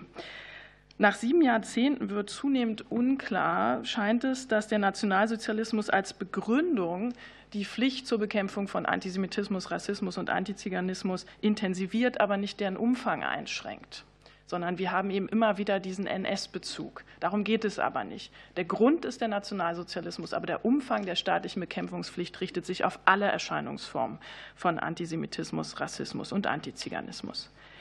Etliche Landesverfassungen haben inzwischen Antisemitismus und Rassismus und Antiziganismus oftmals explizit in ihren Texten verankert, damit da keine offene Frage bleibt und ganz deutlich wird, es gibt eine Begründung und es gibt eine aktuelle Pflicht mit einem bestimmten Umfang.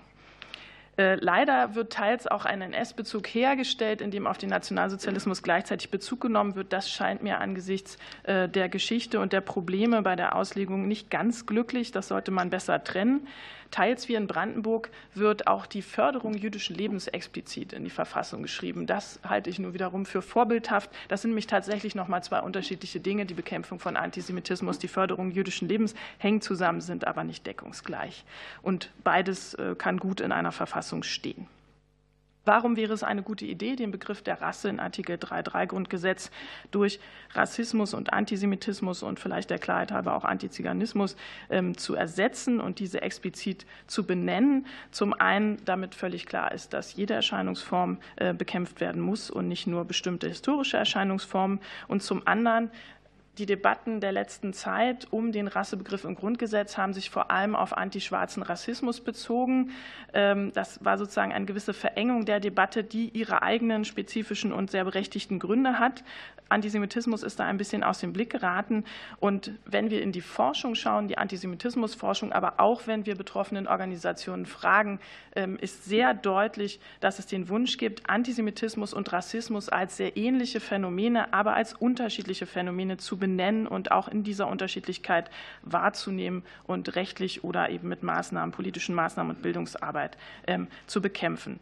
Wichtig, wenn beides im Grundgesetz steht, ist auch noch das Signal an alle staatlichen Stellen, dass die Bekämpfung von Antisemitismus sich eben nicht im Strafrecht erschöpft, sondern dass es neben politischen und Bildungsmaßnahmen auch noch viele andere Rechtsbereiche äh, gibt, über die wir heute aus gegebenem Anlass gar nicht gesprochen haben, aber die zum Teil tatsächlich vielleicht auch größere Erfolge versprechen würden, wenn sie denn mal mobilisiert werden.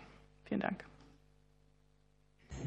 Vielen Dank. Dann sind wir nun auch halbwegs in der Zeit äh, durch mit den zwei Fragerunden. Mir liegen auch keine weiteren Fragen vor.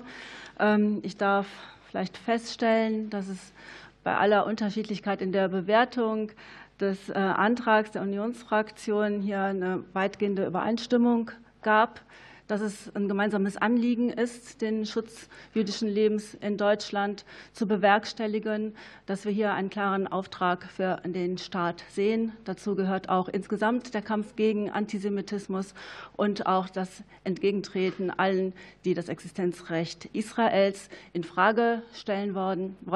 Wir haben hier in unterschiedlicher Art und Weise Handlungsbedarf gesehen auf verschiedenen Ebenen, sowohl auf der legislativen Ebene als auch vor allem in der praktischen Anwendung. Sie haben uns damit über die Vorlage hinaus viele konkrete äh, Anregungen mitgegeben. Und ich kann versprechen, dass wir uns in der weiteren juristischen Debatte hier damit im Einzelnen noch auseinandersetzen werden und sicher auch Schlussfolgerungen ziehen werden. In diesem Sinne darf ich Ihnen ganz herzlich danken dafür, dass Sie uns mit Ihrer Expertise heute zur Verfügung gestanden haben.